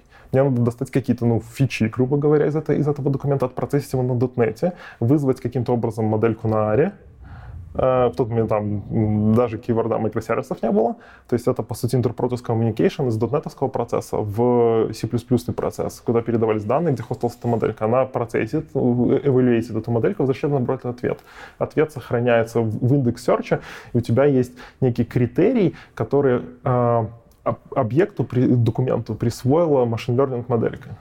Я понял. То есть это скорее продиктовано тем, что ты работал с SharePoint, и да. вам нужно было сделать настройку именно на SharePoint, который сам на Да, solution был в .NET, и мне надо было использовать эту модельку. То есть я на тот момент тренировал ее и писал на ARE, а использовал из .NET. И вот этим вот стыкующим слоем был F-Sharp type провайдер, который скрывал вот эту коммуникацию и делал удобным работу с ARM из .NET. Что на данный момент в .NET есть для ML? А, наверное, самый такой production ready это ML.NET там есть очень интересная как бы, технология, даже, наверное, запатентованная Microsoft, называется AutoML. То есть тебе, ты можешь подготовить данные, запустить AutoML, он тебе выплюнет модельку и код, который натренирует, тренировал эту модельку. То есть моделька генерирует и тренированную модельку, и код, который ты можешь потом подтянуть и подкрутить. И тебе в этот момент Э, можно даже не знать ничего про машин learning вообще в принципе. Он по твоим данным и принципу задачи, которые ты решаешь, подберет все суппортуемые алгоритмы, выберет из них лучших, ты запускаешь AutoML, говоришь, э, там, вот мои данные, э, у меня есть там, я ложусь спать, у меня есть 6 часов, вот тебе, я тебе даю CPU своей машины, например, и он через 6 часов будет подбирать разные алгоритмы с параметрами. И утром ты проснешься, у тебя будет моделька с какими-то коэффициентами, точностью посчитанной, и ты будешь знать, насколько хорошо ты решаешь другую другую задачу. Тебе можно быть абсолютно нулем, чтобы сделать что-то. Неплохо. Да, то есть и, и по крайней мере, бейз... это еще используется Microsoft и продается как некий baseline, как э, там зачелленджить своего дата-сайентиста. То есть если он там месяц работает, и его моделька хуже, чем та, которая как бы за ночь без участия человека, значит, этот человек, наверное, ну, такой себе. Э, что-то тебе не договаривает. И некоторые большие конторы, по крайней мере, ну, вот внутри майкрософтовских конференций рассказывали, что они, э, кто делает много разных моделей, у них команды дата-сайентистов работают, они там как-то соревнуются и работают ну, какой-то большой моделькой, они встраивают себе этот AutoML как шаг, как baseline, от которого отталкиваться. То есть э, если как бы, ну, можно как бы там придумать самую тупую модельку, которая бы говорила там типа всегда да, да, и типа, ну, у нее будет какая-то точность, и если у тебя датасет не сбалансирован, это может быть 80%, хотя это будет функция return false, типа machine learning. Вот. И как, ну, типа, и говорить, что Data Scientist должен использовать это как бейзлайн, и если у него не получается, то, как бы, наверное, там что-то вообще поломалось в этом процессе. Mm-hmm. То есть, если AutoML продюсирует лучше, чем человек. Есть на сегодняшний день наверное, еще TensorFlow.net. Есть абстракция, которая позволяет тебе, ну, уже давно, и даже ML.NET позволяет использовать модельку, натренированную на TensorFlow, и экзекьютить ее, там, эволюировать, да. А есть проект, он такой комьюнити его делает, он позволяет тренировать и описывать вот этот вот вычислительный граф TensorFlow на .NET, и потом выполнять и тренировать, то есть полностью работать на .NET. То сейчас на .NET, ну, как бы это, наверное, не cutting edge э, с точки зрения там mm-hmm. инноваций происходят, наверное, в питоне, потому что там комьюнити большое это делает. Но с .NET это тоже можно делать.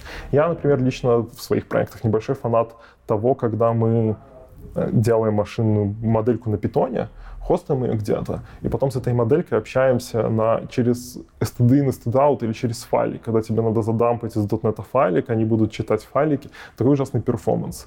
Просто как бы это просто капец. Я не знаю, ну, микросервис это. Но если ты ту, ту же модельку встраиваешь в in процесс в .NET, там тебе сразу там, знаю, в разы все летит. Че, F-Sharp? F-Sharp? Давай. Что ты нам расскажешь про F-Sharp? Расскажи вообще, как он появлялся, когда он появлялся, зачем он появлял, появлялся? А, ну, когда-то он появлялся, в начале 2000-х.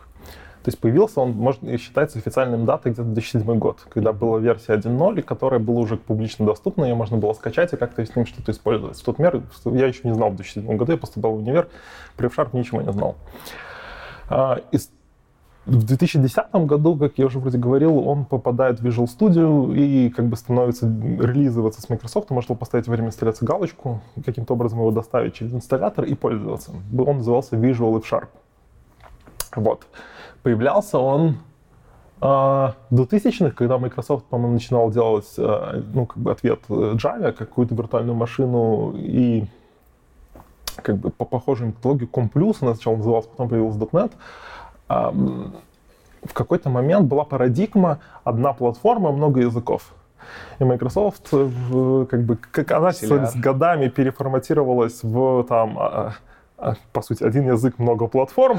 Да, то есть они так перевернули и сказали, что давайте, ну, как бы с языками не очень-то пошло, давайте мы там, вот у нас есть один хороший пример C-Sharp, которым вроде более-менее все довольны, давайте мы его сделаем, чтобы он радовался на каждом чайнике, и вот, вот в эту сторону пойдем сейчас. А раньше было типа винда, у нас только винда, .NET часть э, как бы дистрибутива винды, релизуем его там, с релиз-сайклом винды ну, два года, Visual Studio тоже там что-то типа каждые два года выходит. И они пытались экспериментировать внутри Microsoft. проект 7 назывался, или, может, э, могу ошибаться. И они пытались разные языки портировать. Было же и Java на, для .NET. Даже была, да, и чего там только не было. И Python.NET, Все, Iron Python, да. и Iron Ruby. И частью этой инициативы работал MSR, э, Microsoft Research э, по всему миру, как бы как, ну, параллельная организация, по того, какой должна быть виртуальная машина .NET и какой набор инструкций там должен быть, для того, чтобы, во-первых, можно было разные языки на ней ранить, для того, чтобы можно было делать какой-то более-менее адекватный интероп между языками, чтобы, ну, как бы, неважно было, на каком, можно было разные компоненты писать на разных языках, это каким-то образом э, ранить внутри одного процесса, и они могли вызывать друг друга, какими-то определенными свойствами виртуальная машина должна была э, работать. Тогда же, э, после там .NET 1.0, а, в эпоху, наверное, .NET 2.0, а, вот в этот промежуток, над этим задачей трудился Дон Сайм, и там ряд еще, ну, как бы он сейчас до сих пор остался с F-Sharp, потому это самое большое имя, и ряд других людей, которые работал над дженериками в .NET. Это команда, которая придумала делать дженерики не так, как в, в Java, и переделали там, э, это был breaking change .NET 2.0, и они переделали машину виртуальную .NET инструкции. В тот момент они сумели протолкнуть, а, что в байт-коде дотнетовского э, CLR должна быть инструкция по tail хостовой рекурсии который, например, в C-Sharp не использует. То есть, по сути, CLR, э, вот его команды, он поддерживает больше, чем, чем использует C-Sharp. Потому что это должна была быть платформа для там, большого количества языков, в том числе и функциональных. Были попытки, по-моему, есть до сих пор, наверное, дистрибутив Acaml.NET, из которого из Acaml появился F-Sharp. Были попытки мигрировать Haskell или понять, как это может работать на .NET тогда, ну, внутри этих MSR. Дон Сайм был внутри команды, которая сделала дженерики, и вот и те дженерики, которые мы сейчас видим, они как бы заслуга его. И он потом а, вот углубился, скажем так, в research языков и теорию типов, да, и, и они начали делать вот функциональный язык, тогда, по-моему, был выбран OCaml, и первая имплементация в Sharp была на OCaml, и до сих пор у компилятора есть флаг, типа вот я тебе дам OCaml овские исходники, скомпилирую его в дотнетовскую DLL ку. Есть compatibility mode, ну, не знаю, которым до сих пор пользуются, но когда-то на OCaml были написаны первые э, исходники, и сейчас, например, компиляторы в Sharp разрабатываются на F-Sharp. То есть исходники компилятора написаны на F-Sharp, они сами себя компилируют, и следующую версию F-Sharp компилит следующая версия как бы компилятора скомпирована на предыдущей версии F-Sharp. То есть это полный кодбейс на F-Sharp.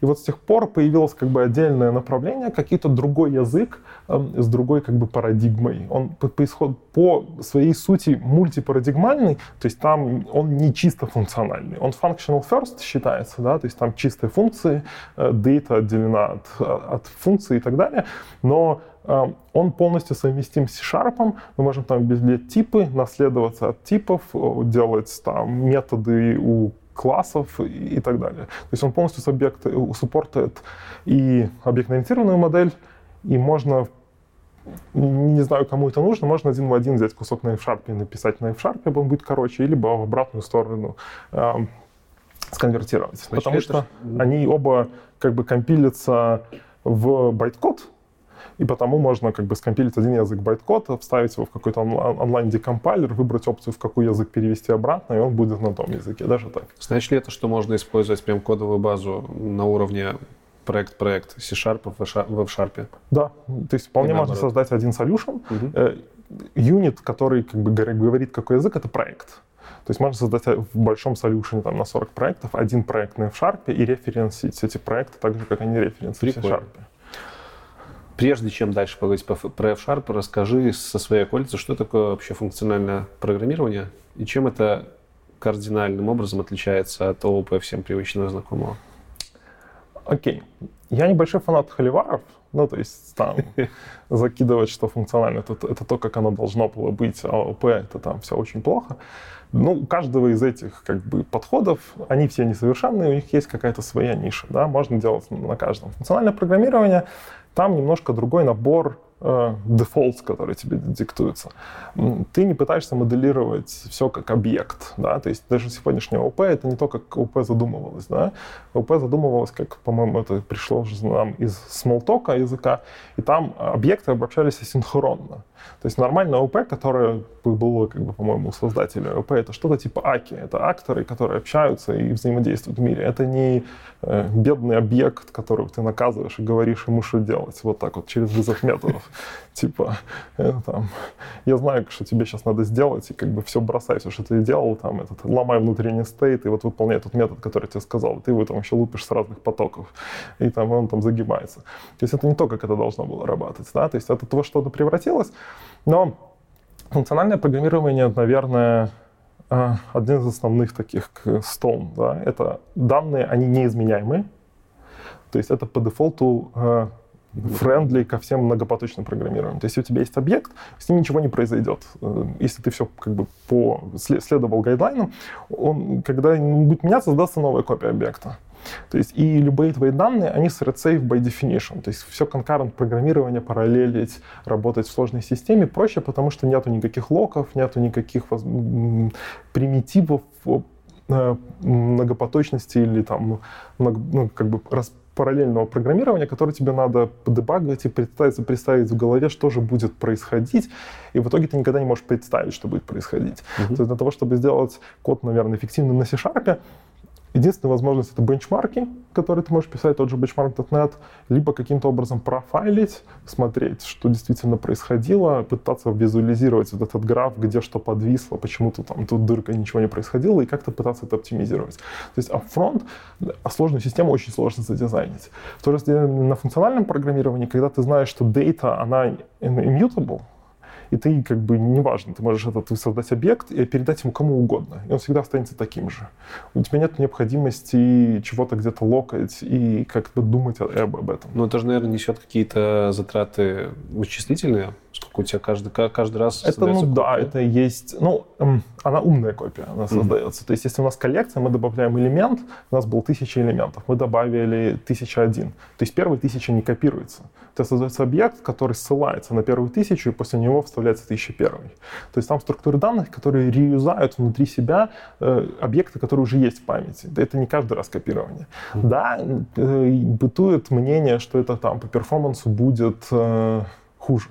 Но вопрос, понимаешь ли, что ты делаешь, как ты это писал. То есть если один в один мигрировать и померить там до миллисекунд, наверное, да. Если промышленная разработка, вот этот вот э, дифференс от того, чтобы у тебя доминирующие данные, вот эта вот накладная стоимость, она будет очень маленькая. То есть для, для продукта, когда ты предоставляешь какие-то бизнес-фичи, это вообще не критично. А если у тебя есть опытный в Sharp программист, он может сделать и понимает, что происходит под капотом, он может сделать и быстрее, чем на C-Sharp. То есть если ты просто понимаешь, как бы, что быстро, что не быстро работает, и бенчмаркал это. Э, сейчас же есть э, команда SP.NET, они э, вот в этом Teaching Power Benchmark участвуют и каждый раз хвастаются, насколько стал быстрее, в 7 раз быстрее, чем Нода. Там в этот раз будет в .NET 5. Вот у нас есть очень полезное приложение, которое Hello World plain текстом отвечает, и не MVC, ничего. Вот оно на сокете, и вот так вот. Этот, и мы стали это делать в 7 раз быстрее, чем Нода. Но это прекрасная метрика, конечно. В это же играет сейчас и F-Sharp, по сути. Есть фреймворки, он называется жирафа, э, который поверх ASP.NET, он выкидывает часть ASP.NET, а, в частности, там, MVC-контроллеров и так далее, которые не очень performant. И делает такой functional abstraction, где ты с помощью там, композиции раутов э, пишешь такой строго типизированный routing в своем приложении, и что на каждом будет происходить. И он сидит на основе такой base части, например, ASP.NET Core. И он устраивается в этих бичмарках. И он там иногда даже там, повыше стоит. Потому что там достаточно грамотная абстракция, которая не добавляет накладных расходов, э, которые есть вот из объектов, контроллеров. Ну, слушай, строго типизированные роуты, только уже за это стоит посмотреть, как это работает. Там все строго типизировано, да, и то есть если в этом и при, прекрасность, есть э, я частично причастен, есть там type-провайдеры, это такая динамический способ инжекнуть типы в твою, в твою программу. По сути, э, это, скажем так, в каком-то, случае, в каком-то смысле это плагин к компилятору и IDE, когда ты пишешь какой-то текст, он понимает, что ты вызываешь type-провайдер и спрашивает у твоего компонента, а какие типы добавить в, в, в IDE. То есть ты можешь контролировать IntelliSense, по сути. И ты, один из примеров, как, э, что вот очень удобно в тестах, есть файл system type provider. Ты пишешь, типа, вот в там type provider и там точечку current directory. Потом ты нажимаешь, типа, тип свой, точка, и он тебе показывает все папки и файлы, которые есть у тебя на файловой системе. Ты нажимаешь там папку, он тебе показывает дальше в уровне. Ты можешь в тестах использовать строго типизированные пути к файлам, и если потом этот файл кто-то мувнет или он удалится, то твоя программа не скомпилится и тебе скажет, вот этот файл исчез.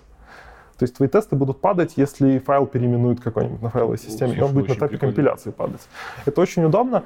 Я это использовал долгое время вот там, вот в этой истории с NLP, когда мне надо было с данными работать. Ну, как бы, и, во-первых, тебе не надо эти копировать пути, как-то клеить строки, да, а во-вторых, оно еще не компилится, если что-то где-то на файловой системе не хватает. Ну, как бы, и ты можешь вот в эту игру с компилятором IntelliSense играть. Не, ну так ты можешь свою обертку написать, которая будет проверять пути, например. Но не во время компиляции, да, ну, не во время компиляции, естественно. Э, самые такие отвязные э, люди делали игры на IntelliSense. Это чисто фановые проекты, когда ты, например, можешь играть в какой-нибудь шахматы. Ты нажимаешь шахматы, ставишь точечку в своей IDE, тебе в тултипе, где должен быть текст, рисуется ANSI-символами или, ну, или картинкой, там даже в Visual Studio можно, поле игровое. IntelliSense тебе подсказывает э, набор ходов на текущий момент возможный. Ты из этих наборов ходов выбираешь, делаешь ход, э, там какой-то компонент равняется за Visual Studio, он как бы пересчитывает поле. И после следующей точки ты видишь ход, ну, поле после твоего хода, и какие ходы дальше доступны. И были такие игрушки, которые написаны комьюнити чисто вот с, через IntelliSense Visual Studio, когда ты через точку мог во что-то сыграть. Забавно. Или анекдоты, которые ты можешь... Точка, следующий анекдот. Он там генерит анекдоты с какой-то базы. Хорошо. Хорошо, окей. Допустим, немножко разобрались в том, в чем разница. Ну, то есть, если summary такой, то есть это немножко другой подход, который по-другому по заставляет тебя думать и дизайнить э, систему. Насколько сложно тебе было в этот подход перейти? Или у тебя не было такого яркого прям перехода, ты постепенно вливался? Ну вот возьмем... Это, это не, не очень просто. Мне, может быть, мне кажется, мне помогло какой-то функци...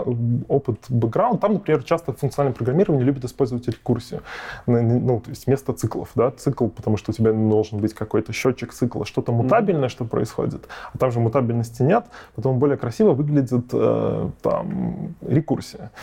Там в одно время мы даже настраивали IDE, там есть возможность э, семантического хайлайтинга сделать, чтобы у тебя были про противно красно моргающие все mutable переменные в исходниках. И ты просто как бы, она тебя заставляет переписать это.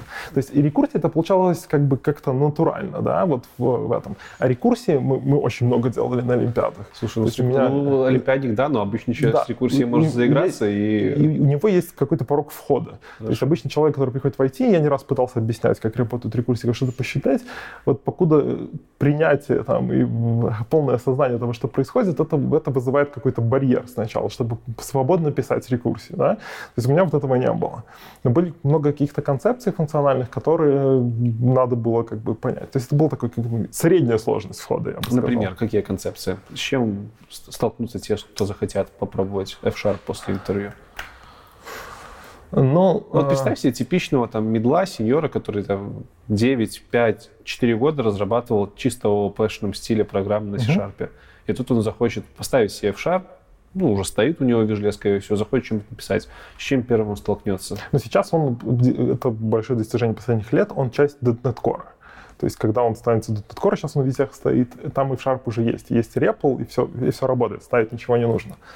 А, как это будет выглядеть? Как вообще программа будет выглядеть? Это будет тот же самый метод mine, в котором ты... Ну, entry point, да, есть entry point, тот... Ну, э, из больших ограничений, которые обычно сталкиваются люди, переходящие.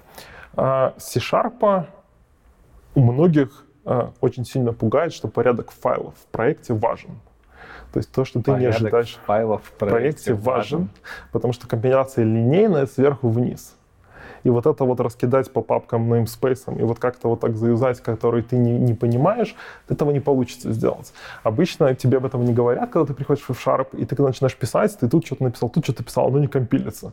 И ты должен понимать, что вот в солюшене, в твоем проекте, файлы идут в неком порядке, и компилируются не сверху вниз. И в первом файле нельзя взять то, что разрабатывает. Это накладывает ограничения. Во-первых, ну, первое впечатление, что это неудобно. Типа, как так, 21 века я тут файл порядок ну, выставляю. JS умеет, блин, всплывает, всплывает у него все там аккуратненько, красиво. Что? Вот. Э, это, ну, типа, там, 21 век, вы шутите, типа, в шарп, все, больше не буду этим пользоваться. Но про это не говорят. Но это как бы в этом есть и плюсы. И, и, были, есть такие статьи, есть такой сайт Скотта Влашина, он считается там такой дедушка, очень дипломированный, он учит там domain-driven дизайну в Cross Technology. У него есть сайт F-Sharp for Fun Profit, где очень много материалов, и этот сайт можно использовать как книжку, в принципе, там все, все рассказано. У него есть статьи, где он проводил э, э, вот компилированный код, он декомпилил и пробовал э, нарезать диаграмму классов и кто что вызывает, так вот что Visual Studio Analyzer строит.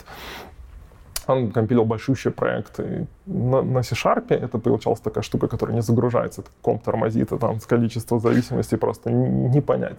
И на F-Sharp там, где такие красивые картинки получаются, и вообще стрелочек практически нет. Суть в том, что э, тебя заставляют дизайнить систему, ты не можешь, у тебя там на несколько порядков меньше уровень циклических зависимостей из-за того, что ты как бы пишешь, э, там ты не будешь передавать. Слушай, вот так, ну это же неудобно с точки зрения самой разработки. Тебе нужно залезть в project файл, перетусовать. Ну, как бы тебя, ну, IDE это суппортит, то есть ты мышкой это делаешь ты вставляешь файлик в какое-то место. Ну, то есть, если ты как бы инкрементально разрабатываешь, э, ну, дописываешь функционал, то они всегда идут вниз. А, ну, да. Да. да. Если ты что-то расширяешь, тебе надо подумать, куда это вставить. Ну, то есть, это должно быть э, раньше того места, где оно используется, и позже того места, которое тебе dependency нужны, да. То есть, ну, и тебе я, нужно я... лезть все, в ну, обычно, файл и глазами искать это место, нет? Ты можешь правым кликом нажать на в любой IDE и вставить вот туда, куда ты кликнул, между этими двумя файлами новый файл. Ну, не в дереве же проектов. О, не в, в дереве. В дереве файлов проекта, да. Ну, там, да. Я, может, там не принято использовать папки. А, и нету такого правила, что каждый класс должен быть в отдельном файле. Класс — это две строчки кода. Uh-huh. Это как бы страшно, если открыть исходники в шапке компилятора, там есть файлы на 10 тысяч строчек кода. Ну, это домен-driven development, как бы это уже и ну, то есть один файлик на 10 тысяч строчек кода — это немножко многовато. Э, но один файлик на класс, в котором xy точка определена, это, наверное, тоже чересчур. Mm-hmm. Да, то есть файлы там обычно большие. Даже большие проекты редко увеличиваются больше, чем на несколько десяток файлов. Есть многие команды, которые не используют папки вообще в проектах. В Solution просто лежат там типа объектная модель, data access layer, там какой-то в конце, в самом последнем файле будет функция main, ты никогда не надо искать. Нету naming convention. Если ты вот этот вот entry point в свою программу дотнетовский положишь не в конец последнего файла, он просто не скомпилится. Он тебе скажет, что этот код который после мейна, как бы он вообще не имеет смысла, потому что этот entry point, он может вызвать только, что было раньше. Что ты тут мне написал? Это интересно, это интересно. То есть про это не говорят. Вот это обычно немножко людей пугает, когда они приходят. Но людей, которые поработали с F-Sharp, как-то не заставляют от никаких трудностей. То есть это такой переходный период э, скажем так. Сразу еще по, по этому пункту вопрос, ну а как тогда делать здоровенные развесистые проекты, монолиты вот эти вот? Они маленькие получаются. То есть есть статистика, когда... Ну, таких проектов немного, потому что это очень дорогой эксперимент, но есть проект, который написали и на C-Sharp, и на F-Sharp. На F-Sharp есть комьюнити сайт такой F-Sharp.org, и там есть testimonials. Там можно почитать истории. Кода получается, ну, на порядок меньше, на 10. Ну, вместо 40 тысяч строчек кода 4 тысячи. То есть и это, это еще один плюс F-Sharp, э, ну, по моим личным ощущениям, он позволяет мне делать софт на, ну, почти на порядок сложнее. То есть если... Потому что времени высвобождается? Нет, потому что он достаточно компактный и, и, из себя. А, и, и я не думаю, у меня нету вот этой вот функции обертки, async, await, типа всем переменным. Оно, ты больше видишь как бы суть того, что происходит, Хорошо. ты работаешь над э, моделью. А как быть с расширяемостью? Все же вот эти вот абстракции, они для расширяемости, собственно, один из пунктов — это расширяемость системы и независимость друг от друга. Получается, в Sharp теряем этот бонус? То есть где-то ты функцию подправил в самом первом файлике, у тебя все нахер слетело. Ну, все, у тебя сразу, у тебя сразу, да, у тебя сразу все, что зависело от этой функции, перестает компилиться, потому что вот ты там изменил тип а, а, возвращаемого значения и, соответственно, или как бы логику там, где-нибудь какой-то тип стал optional, например, то есть он mm-hmm. может теперь ну, там быть, ты его не возвращаешь в каком-то флое.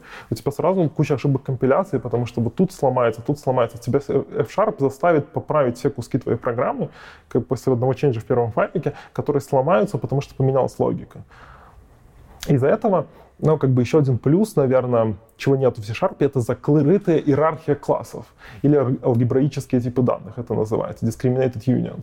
То есть вот, например, в лабах мы часто делаем какой-нибудь там э, объект класса, наследуем от него там треугольник, круг, еще mm-hmm. чего-то. И э, вот эта вот иерархия, которая получилась, например, на одного уровня для, для простоты, мы делаем всех чайлдов силдами, да, то есть для того, чтобы с них нельзя было наследоваться. Вот эта вот иерархия э, классов, ее можно записать тремя строчками в шарпе, сказать, что у меня есть рутовый класс, и у него будет два парента, который будет нести какое-то данное, это будет discriminated union, он будет закрытый.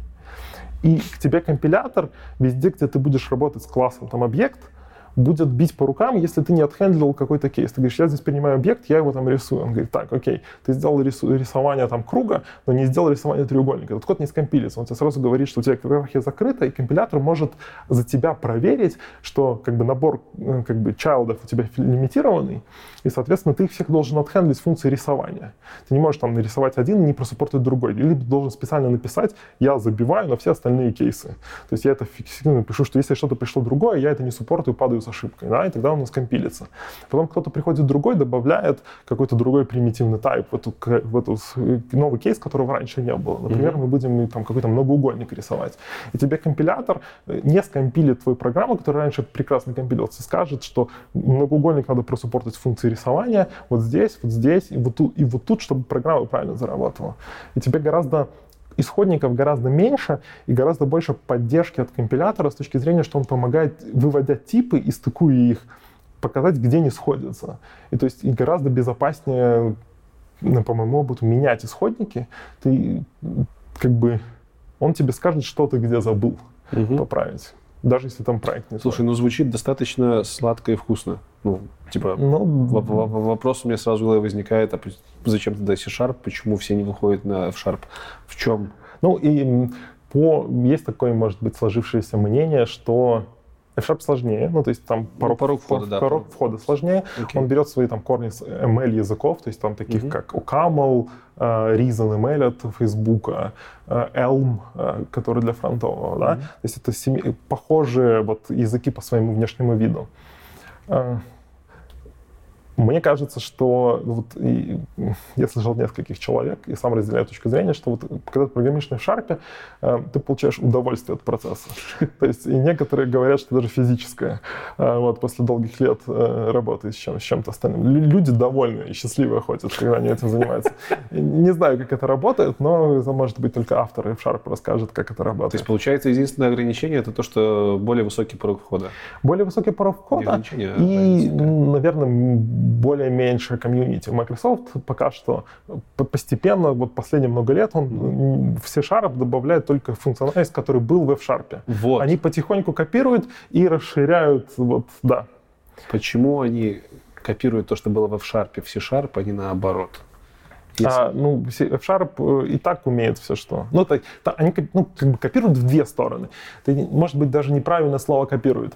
F-Sharp обязан развиваться uh, и суппортить все, что добавляются в F-Sharp в C-Sharp. Угу. То есть, например, C-Sharp команда в .NET добавили вот эти рефы угу. и передачу по value, value, value task и какие-то новые изменения. Да? Вот это сейчас half type, который появится, который пол флота, например, в .NET, да?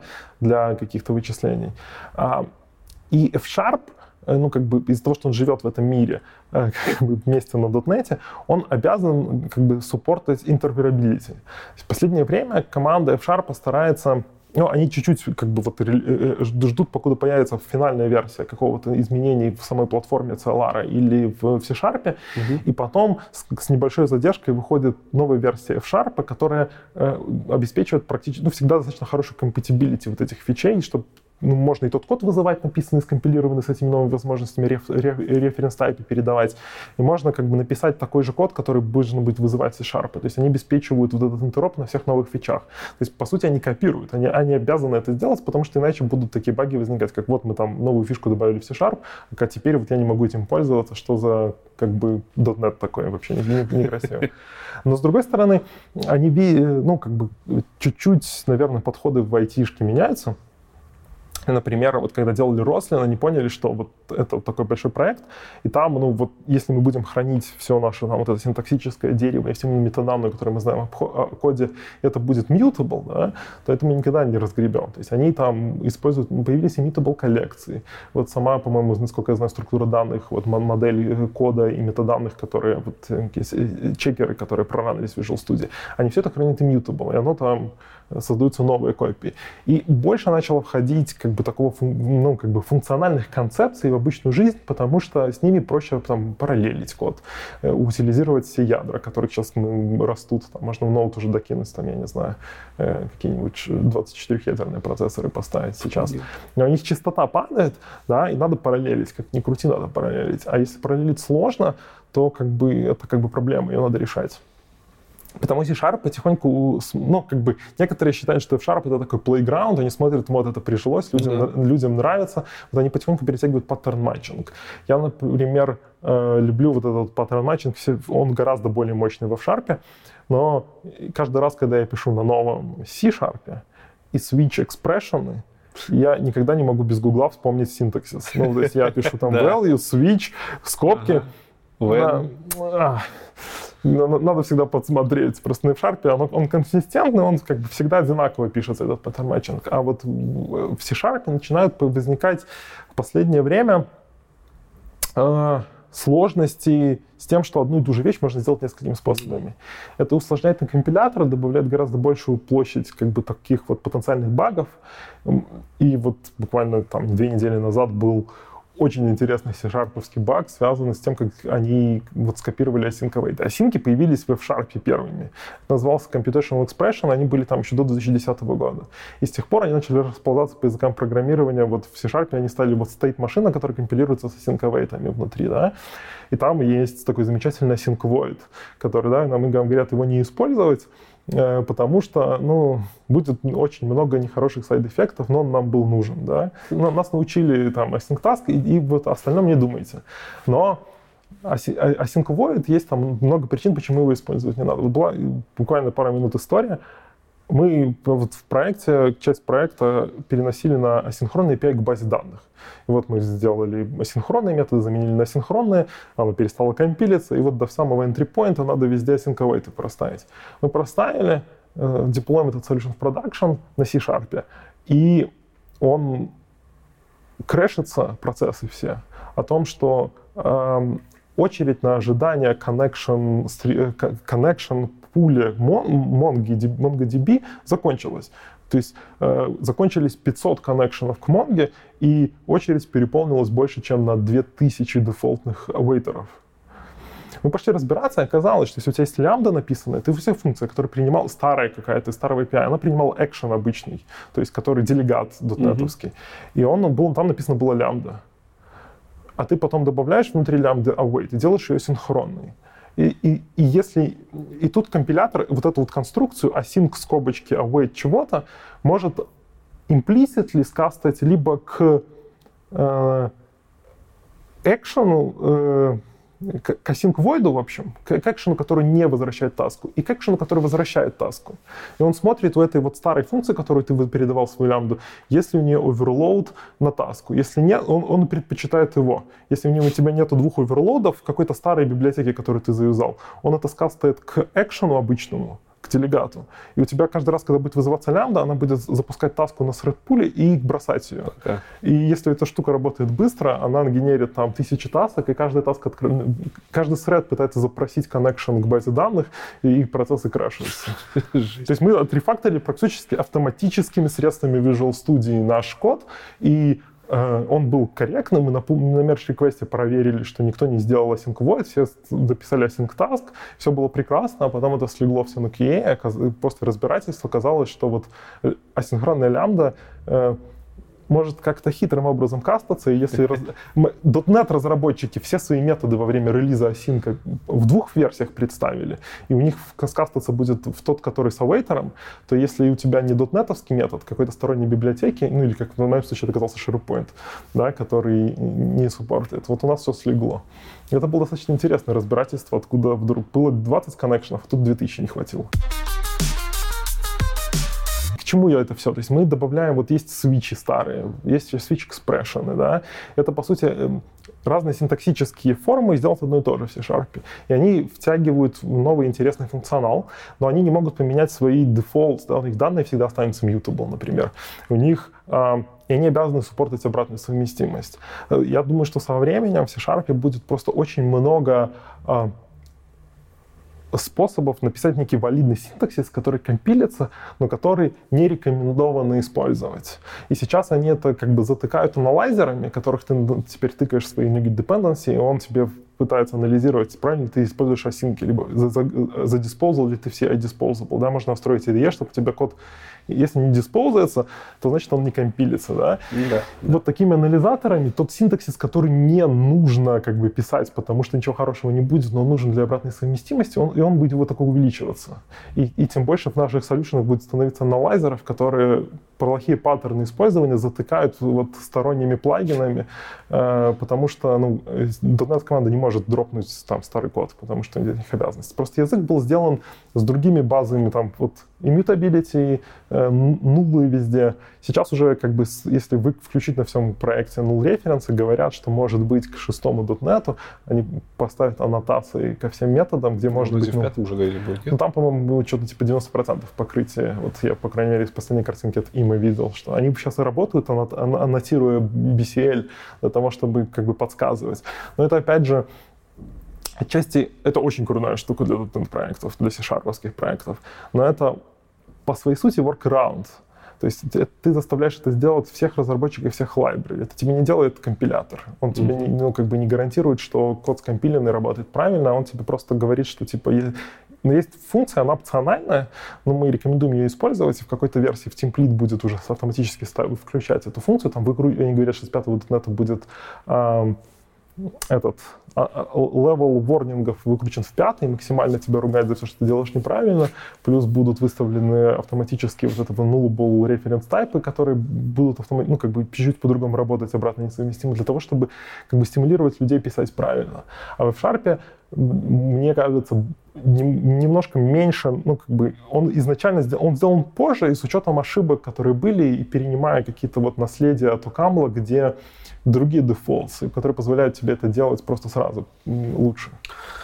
Расскажи, что можно писать на F-Sharp. А, Какого типа проекты? Пока звучит так, будто бы... Любые. То есть учитывать тот же .NET. Все, что можно на C-Sharp, можно на F-Sharp. И даже больше. Ну, э, чтобы реклама была.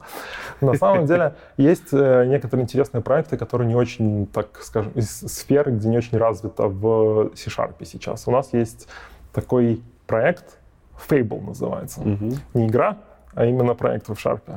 А, Он является, по сути, компи- альтернативным компилятором, но, но, по сути, это транспайлер, я бы сказал. Чего? Что он делает? Он берет f-шарповский код, Мгм. использует какую-то часть компилятора для того, чтобы распарсить и построить синтаксическое дерево. Потом внутри Fable используется э, магия, которая трансформирует это синтаксическое дерево в другое синтаксическое дерево, синтаксическое дерево Babel JS. Мгм. И отдает его Babel, а он э, выплевывает JavaScript. То есть, по сути, ты, сейчас есть веб-девелопмент полностью 100% на F-Sharp без строчки JS, который э, со, со всеми компи- компиляцией, проверкой типов, строгой типизацией, всего, что дает F-Sharp, но в итоге это транспайлится в JavaScript, им бандлится какой-то один файлик, Нафига, есть же TypeScript. но TypeScript Ну, тебе все равно... TypeScript намного меньше всяких возможностей, понятно. Ну, он такой э, иногда местами странный, Куцый. Ну, да, но как бы тебе нужно знать два языка. А так ты можешь и бэкэнд, и фронтенд э, пилить на, На одном языке. на одном языке и ранить его нативно везде, где есть JavaScript, например. Вот. И есть у них REPL, они, они скомпилировали с помощью Fable компилятор F-Sharp, и теперь ты можешь зайти на страничку, которая э, скачает к себе bundle JavaScript, и в твоем браузере будет, будет работать F-Sharp, ты будешь писать, и он в твой же браузер будет F-Sharp компилировать и выполнять его в соседнем... Ну почему нет? Хорошо, но это прям узкоспециализированный проект. А, на самом деле сейчас много кто в F-Sharp комьюнити, кто, кто пишет бэкэнды на в Sharp адаптирует Fable в том или ином виде для того, чтобы фронтенды делал тоже ну, Допустим, если писать бэкэнд на F-Sharp, то сразу же нам нужно вникать в парадигму DDD, правильно? Не обязательно. Для того, чтобы делать это эффективно, нет? Ну, можно тех, кто любит практиковать DDD, но не обязательно. Ну, всякие наши MVC, вот это все любимое, это уже уходит на второй план, потому что это не парадигма. Ну, как бы F-Sharp, как сам язык, он тебя не ограничивает в этом. То есть есть говорил, вот на поверх ASP.NET Core есть жираф, да, который такая функциональная обертка. Поверх жирафа есть такой проект, называется Saturn. Uh, и он тебе с помощью F-Sharp computational expression позволяет делать что-то типа контроллеров. Да? Mm-hmm. То есть MVC как паттерн может существовать в мире F-Sharp. То есть если он как бы подходит и удобен, и команда знакомая, и может с ним работать. В F-Sharp не такой э, широкий, ну, то есть он, там очень маленькая команда в, в Microsoft, и у него не такой широкий спектр поддержки тулинга, да, то есть тулинг отличается. Э, считается, ну, как бы бытует мнение, что у Sharp один из самых лучших тулингов с точки зрения функциональных языков, но он далеко не такой понятный, очевидный из широкого покрытия, как, например, в C-Sharp. То есть э, с F-Sharp будут наверное, сложности, если мы привыкли э, Windows Forms дизайнере кнопочки рисовать, и когда дизайнер вот использует эту вот э, DOM-модель вот этого вот билдера и генерит э, C-шарповский код, который в итоге это будет делать, то как бы C-Sharp, F-Sharp те, кто делают WinForms приложения, они пишут сами этот код, они работают без дизайнера. Это немножко сложно, если ты всю жизнь рисовал кнопочки на, на, на канве, да. Э, но это не самый популярный способ разрабатывать десктоп-приложения. В F-Sharp пришли, пришел паттерн MVU, mm-hmm. Model View Update из Elm. То есть он же используется в, э, в, как реализация Elmish для Fable, то есть для делания сайтов. Они очень по своей архитектуре похожи на Elm. То есть когда у тебя есть модель, она immutable. У тебя есть одна функция, которая из модели делает view. То есть ты даешь модель данных, он умеет сгенерировать некий виртуальный DOM. Угу. То есть вот при этих данных как должен выглядеть твой сайт? Все очень просто, это чистая функция, она вообще никакого сайд-эффекта не имеет. И есть функция update. Она принимает модель, некий action и возвращает новую модель, новый инстанс модели. То есть как изменится модель, когда юзер сделал клик. Прикольно. Ты делаешь вот эти три, э, объявляешь модель, какой должен быть тип данных, делаешь свою функцию view, которая умеет виртуальный дом, грубо говоря, отрендерить, и делаешь вот как реакцию на ивенты. И это все потом собирается в приложение автоматически. И когда ты, у тебя вот есть дом, у тебя есть ну, формочка отрендеренная или, или сайт, ты сгенерил новый виртуальный дом после изменения стейта, э, фреймворк делает div и заменяет кнопочки или свойства кнопочек, которые изменились. Это работает в браузере как с HTML. Также есть имплементация, называется Fabulous, на поверх Xamarin Forms. То есть можно таким же способом объявить функцию, сделать мобильно везде, где работает Xamarin. А сейчас же осенью должна выйти первая версия MAUI. Это следующая прям, э, версия развития Xamarin Forms, но они будут работать уже и на Mac, и на Linux. Это кроссплатформенный UI, по сути. И это же паттерн эм, есть какой-то э, open source фреймворк в Sharp с этим же паттерном MVU, Comet, по-моему, называется, если я не ошибаюсь. Mm-hmm. И вот в Sharp Fabulous, который позволяет тебе использовать ту же парадигму, mm-hmm. только компилировать либо мобильное приложение, либо платформа, либо десктопное приложение. Хорошо. Э, веб, мобилки. Клауды. Клауды. Есть ли какие-то проекты, которые на F-Sharp точно писать не стоит? Хм. Сходу вот не готов ответить, наверное.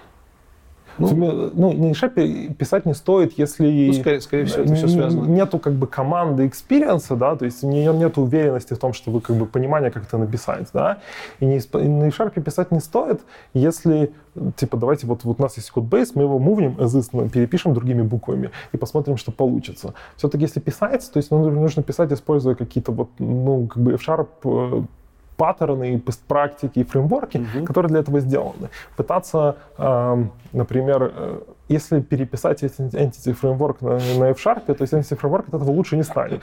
То есть, ну, как бы есть э, проекты, которые позволяют работать с базой данных, как бы, как бы F-Sharp, э, через type провайдер F-Sharp, и которые там статически анализируют твой код, который ты там вызываешь, что-то делают, они более подходят для F-Sharp, кто это делает. Никто не запрещает использовать Entity Framework, но как бы нельзя сказать, что если есть технология, мы начнем ее использовать из другого языка, как бы ее какие-то характеристики изменятся. Какие вообще основные фреймворки есть для F-Sharp? Ну, вот то, что я говорил, Fable для веб-разработки. Fable, Жираф. А, жираф — это поверх ASP.NET. Mm-hmm. Есть альтернативы жирафы Suave. Э, он был поверх обычного .NET, да, когда mm-hmm. еще не было .NET Core. Есть, ну, как бы Сатурн, это поверх э, жирафа, жирафа, но не такой low-level, как типа вот раут и что должно происходить, а некоторая абстракция а контроллеров, которые группируют, там уже можно как-то декларативно описывать аутентификацию, permission и еще что-то. А у F-Sharp есть стек технологий. То есть есть вот стек min, например, там mm-hmm. JavaScript мире mm-hmm. это что там, Mongo, э, элект, этот, э, Мент э, электрон? Электрон, наверное, Angular и, и Node. Да, да. да, это как бы вот мы можем взять JS, и мы на этом JS будем там full, ну, все делать. У нас mm-hmm. как бы все компоненты есть. В Sharp есть такой стек, называется Safe. Э, изначально он расшифровывался как Suave, Azure, Fable, Elmish, но Suave вышел .NET Core, S превратилась в Saturn. Может быть, потому так и назвали с буквы S, но это стек, который позволяет делать как бы бэкэнды, работать с клаудами, делать фронтенды и как бы как, там, Elmish как паттерн дизайна вот этого вот application делать. То есть это прям template, в него можно там развернуть из этого темплита, добавить в него какие-то фичи. Можно добавить, вот, создать из темплита сайт и сконфигурировать, какой ты хочешь cloud деплоиться. Там почти все популярные опции используются. Там можно выбирать, на чем ты будешь делать бэкэнд, на, на как ты будешь делать фронтенд, и он тебе соберет блоки из блоков такой как бы набор солюшена, который бы, ну, такой scaffolder, по сути, который будет работать. И все кусочки покрываются, по сути, F-Sharp'ом. А, ну, опять же, мобильная разработка и компиляция, то есть Xamarin Based. Есть community support поверх Авалонии. Есть такой проект. Mm-hmm. Наверное, Я, кстати, вот и удивился, что Xamarin будет поддерживать кроссплатформенность, хотя есть Авалония. Почему да, Авалония — это комьюнити проект, и они там пытаются сделать как бы альтернативное решение. То mm-hmm. есть они в какой-то момент это станут конкурирующие технологии, mm-hmm. но на сегодняшний день по мне, как Авалония лучше, чем Xamarin Forms. Вопрос, что будет дальше, насколько Microsoft будет в этом инвестировать. Я пытался одно из своих Windows приложений спортировать на кросс-платформ, и, и лучше всего и проще всего это получилось сделать через Авалонию. То есть есть и в, э, Funk UI, наверное, называется library, которая functional, как бы такая обертка поверх Авалонии, позволяющая то же самое делать с Авалонией, как же Fabulous поверх Xamarin Forms. Mm-hmm.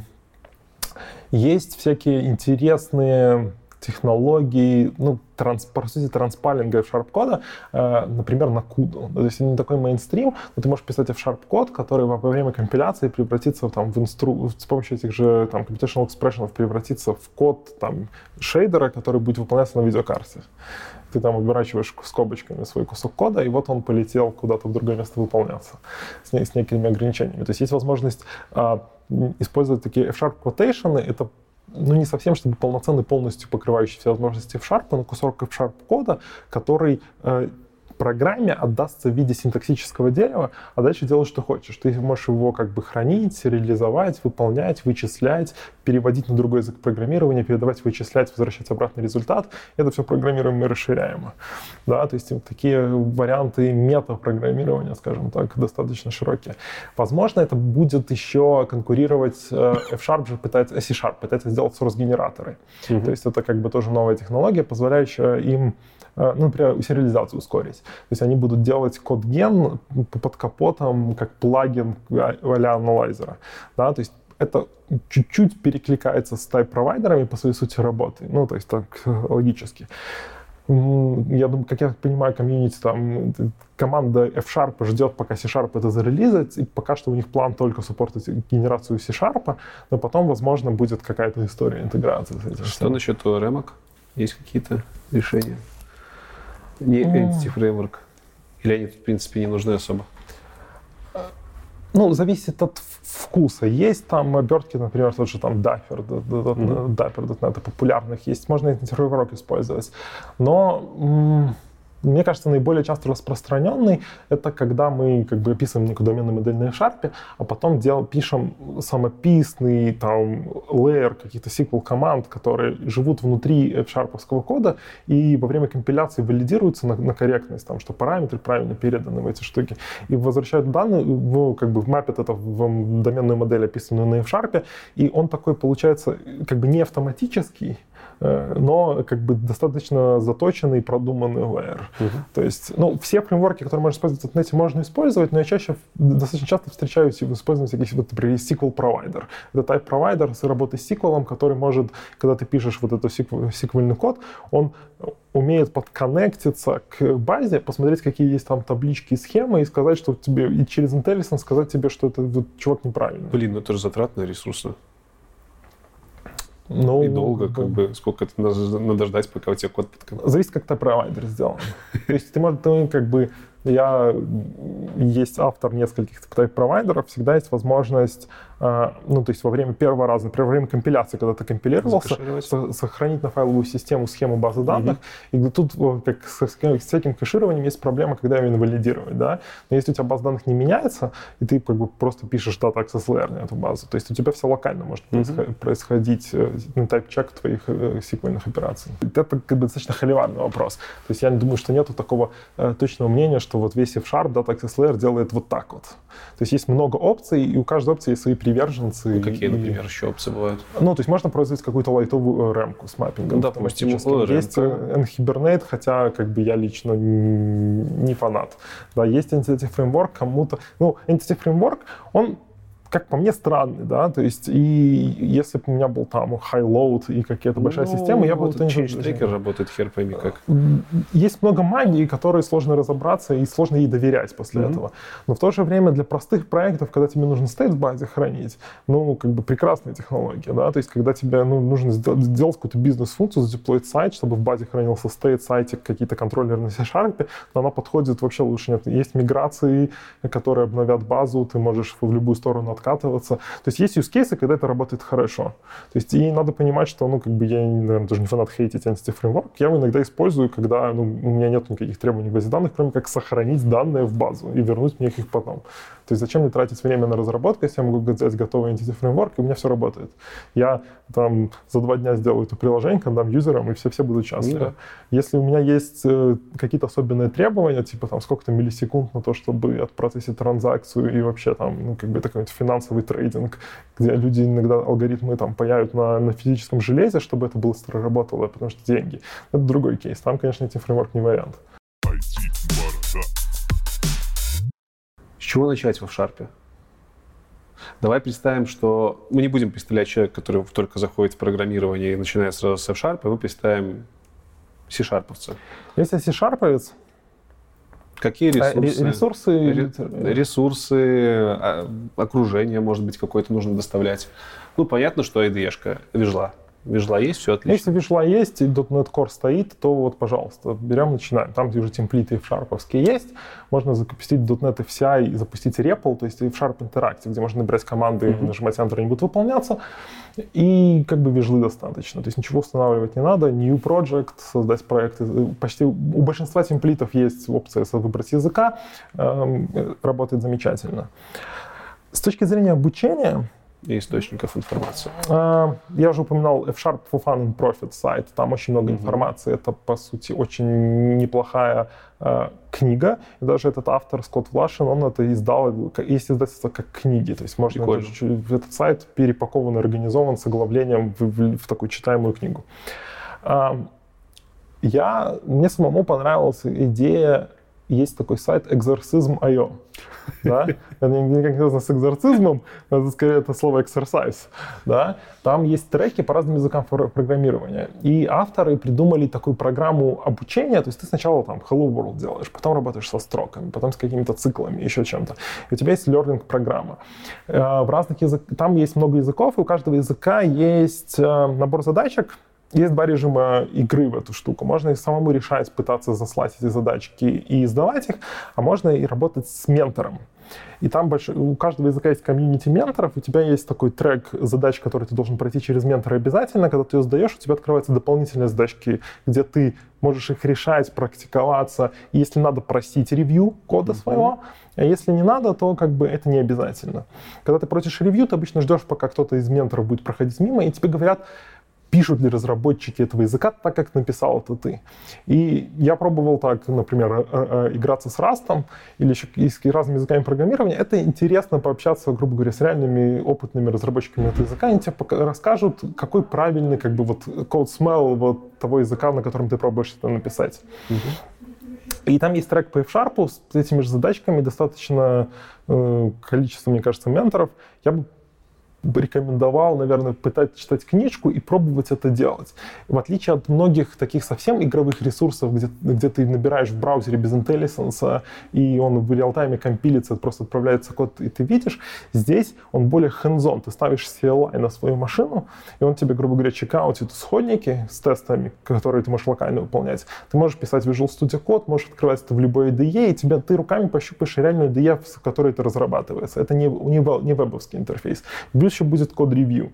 Максимально, по-моему, приближено к, эм, к жизненным как бы, циклам. По книжкам я сам наверное, первый читал, есть Real World Functional Programming от э, Томаса Петричика. Это Он как бы в Минск не... нам приезжал даже когда-то. Прикольно. Вот. По F-Sharp или, в принципе, по... Он Functional Programming, и там примеры и на C-Sharp, и на F-Sharp. Ух ты. И они одну и ту же задачу Сравнение. показывают на C-Sharp и решают. Книжка достаточно старая на сегодняшний день, она была в 2010 году написана, там не самый модный F-Sharp, потому что это, ну, как бы он немножко устаревший, но мне она очень зашла, как вот я понимал, что такое .NET и что я могу использовать, и мне показывали задачу, например, crawler search engine, да, как написать, как это использует, пишется на C-Sharp, и как это там на осинках F-Sharp будет выглядеть, почему оно там лучше и, и сравнений. И в 2015 году было как бы продолжение этой книги, называется F-Sharp Deep Dive от того же автора Томаса. Там тоже собраны такие на тот момент наиболее яркие сферы применения F-Sharp и с примерами кода, как люди это делали. А, вот, но это как бы как, как посмотреть, как Real World делается на F-Sharp. Это ну, как бы достаточно интересно. На сегодняшний день я сам не читал, но много вот когда спрашивают в Твиттере, ну, F-Sharp Community живет в Твиттере с хэштегом F-Sharp, да, туда можно прийти, написать, найти меня, спросить что-то, не обязательно по F-Sharp. Это самое активное место, где вот люди общаются.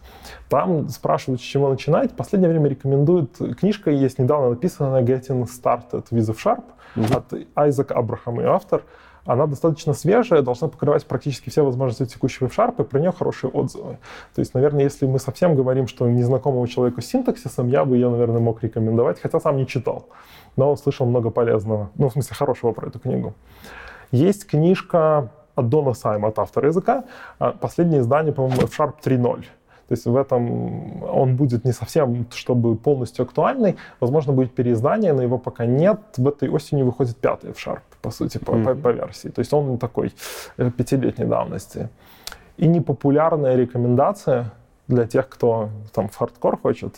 Можно почитать спеку в Шарпа. Очень увлекательная. Очень, я прочитал. То есть, э, по мне, так более даже увлекательно, чем некоторые книги. Там есть некоторые вещи, которые никто в коде не использует и в книгах не пишет. А в спеке они как бы заложены и суппортуются.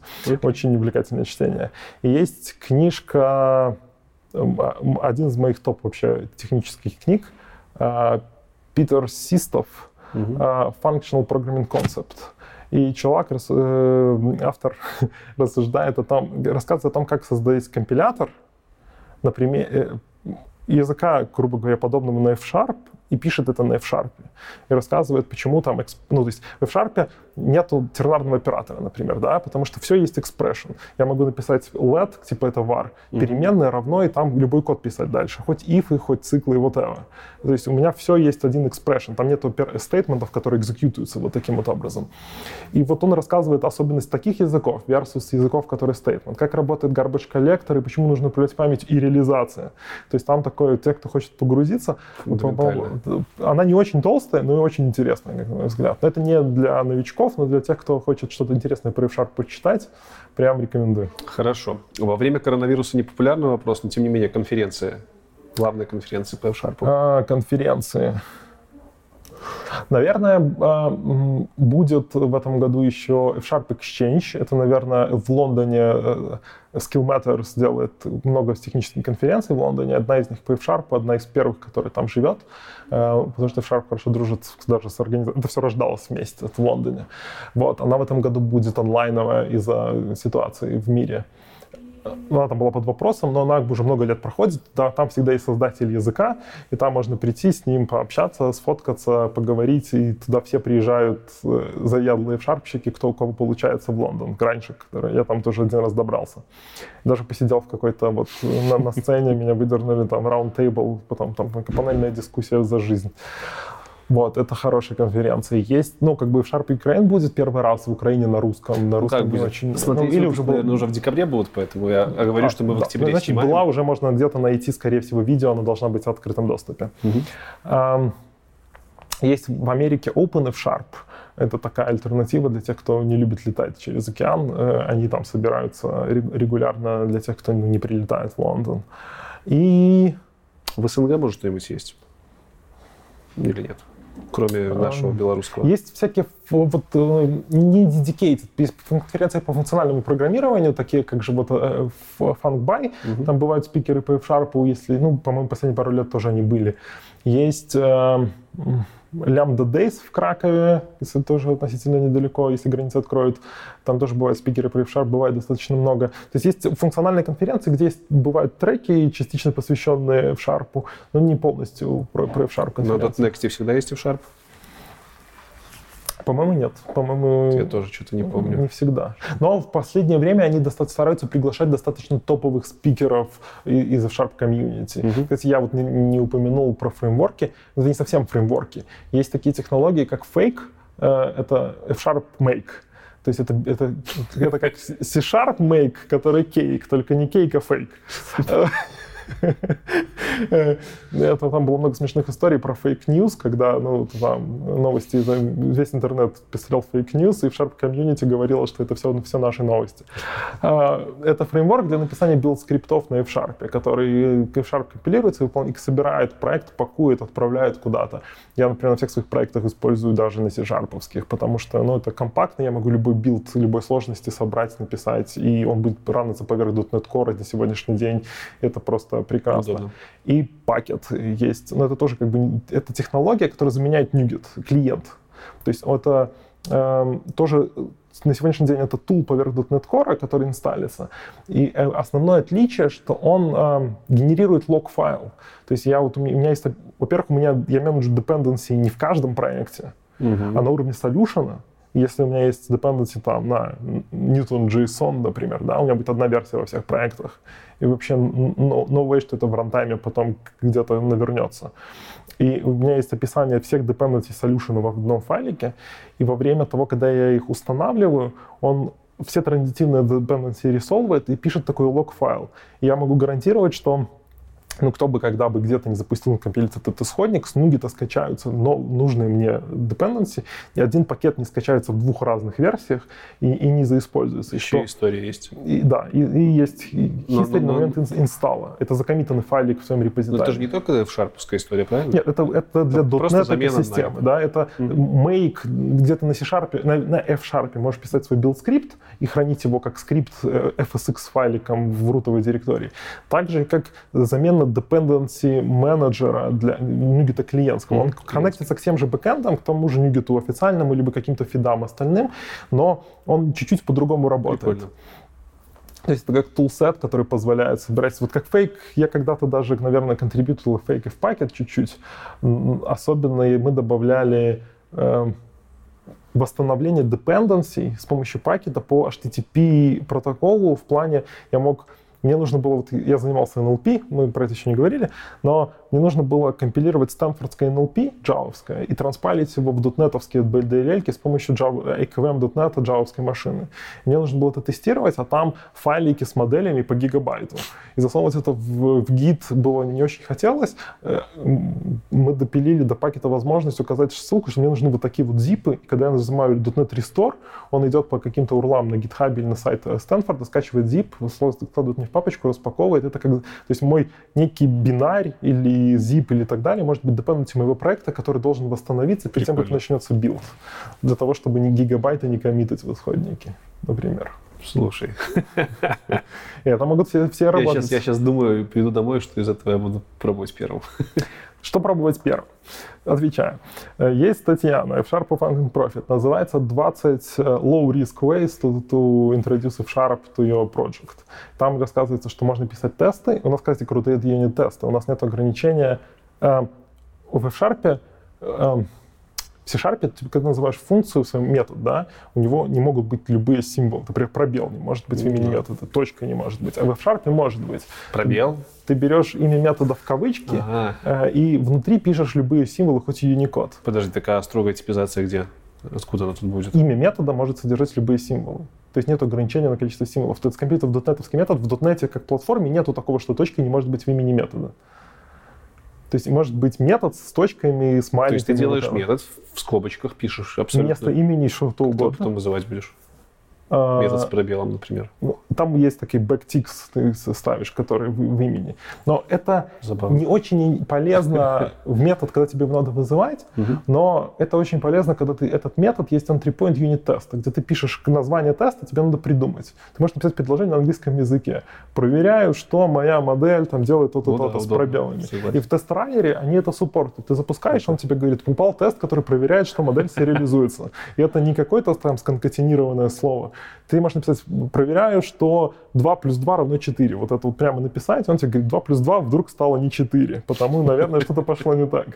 Вот. И в тестах обычно даже на больших проектах есть какая-то свобода. То есть тесты гораздо меньше ревьювают, там, ну, как бы на них тратить меньше времени. Да если будет и в Sharp интродюсен в тестах, и он будет более какие-то интересные тесты, выз- будут вызывать ваш проект, это как бы никому не навредит. Больше тестов проекту только лучше.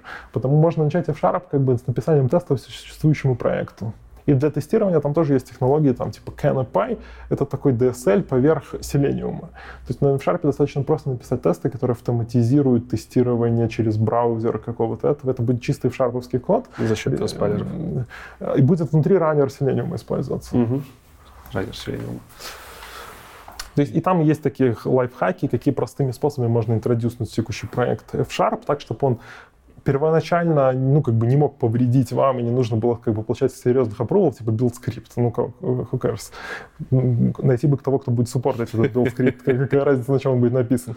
А потом потихоньку, возможно, если понравится, то есть, ну, там, втягивать его в какие-то более существенные Слушай, ты вот все время говоришь, что найти бы кого суппортить, найти бы кого бы суппортить. Действительно, очень мало программистов на F-Sharp, поэтому? Или, ну, Нет, достаточно много. Но, в чем проблема? Э, Хороший вопрос. Ну, F, программистов на F-Sharp определенно меньше, чем на C-Sharp. Ну, это понятно. Да, если мы говорим про DevOps, то они обычно же не пишут на ну, таких пол полноценных full-stack э, людей, не, не знаю, они любят ямлы, конфиги, вот это вот угу. все. Питончики. Кстати, это достаточно новый проект, сам не пользовался. Есть такой фармер на F-Sharp, который позволяет написать маленький F-Sharp, который развернется а, в большой ARM-темплет до ажуры. Ты можешь написать, что у меня будет тут контейнер, вот так нарисовать на F-Sharp DSL схему своего проекта, а потом он конвернется в ARM-темплит, который можно будет э, развернуть в ажуре. Для того, чтобы не писать жесточайшие вот эти вот... Э, DevOps этим прям должны пользоваться? Ну, это для того, чтобы DevOps был не нужен скорее, чтобы девелопер мог так «Э, подправить и как бы не буду ждать, я пока DevOps там мне темплиты подправит. Как сейчас Pulumi делает вот этот вот code first э, разворачивание инфраструктуры, где ты пишешь C-Sharp или ноду.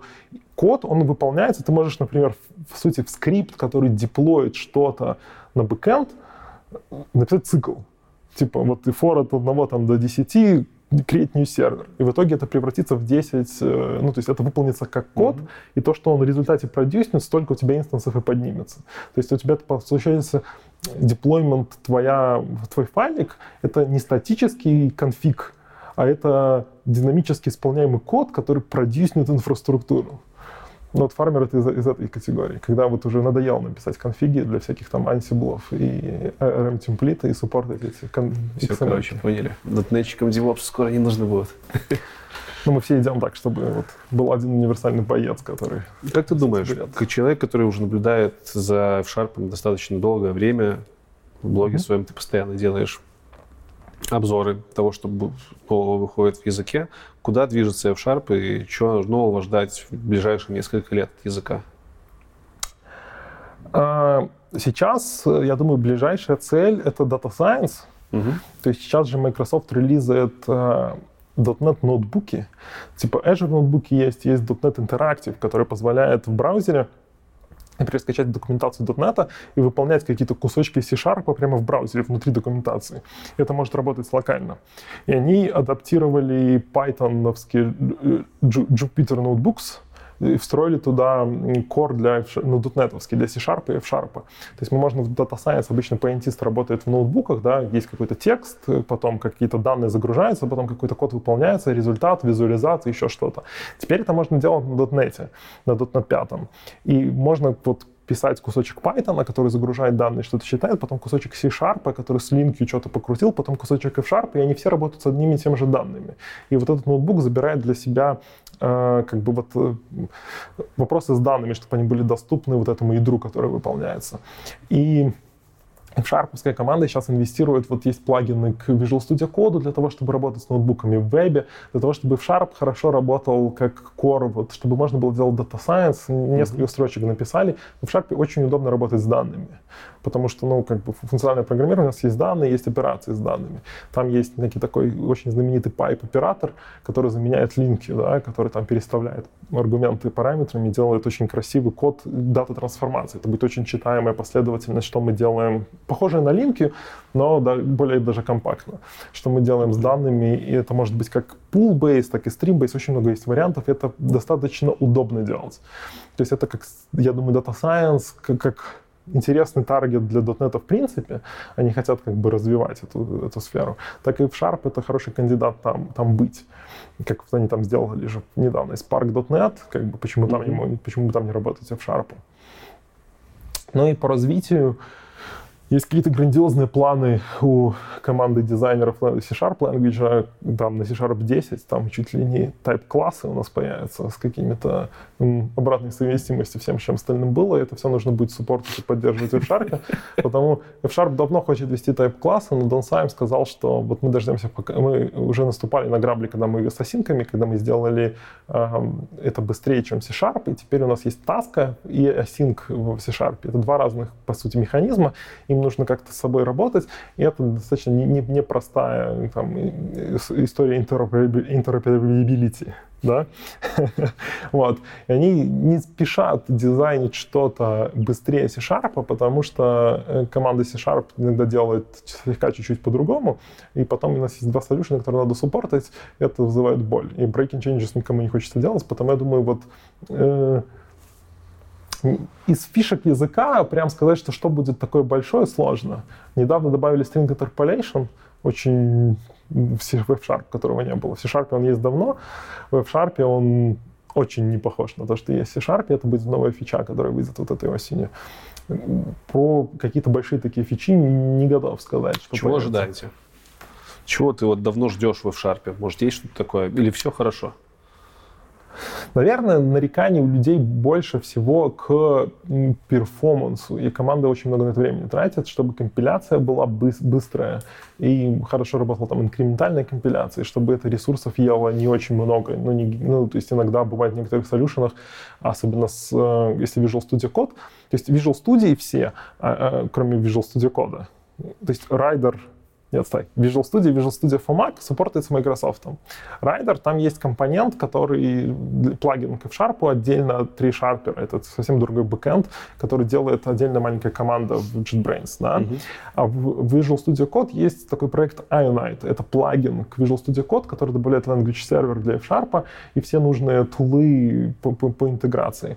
Так вот, ну, многие замечают, что вот этот вот бэкэнд, который рануется, некий language сервер для языка, он достаточно много жрет ресурсов из-за того, что там ну, как бы много всего хранится. И команда пытается всячески оптимизировать там и структуры данных, их переиспользуемость, и футпринт для того, чтобы максимально улучшить experience при работе с языком через IDE.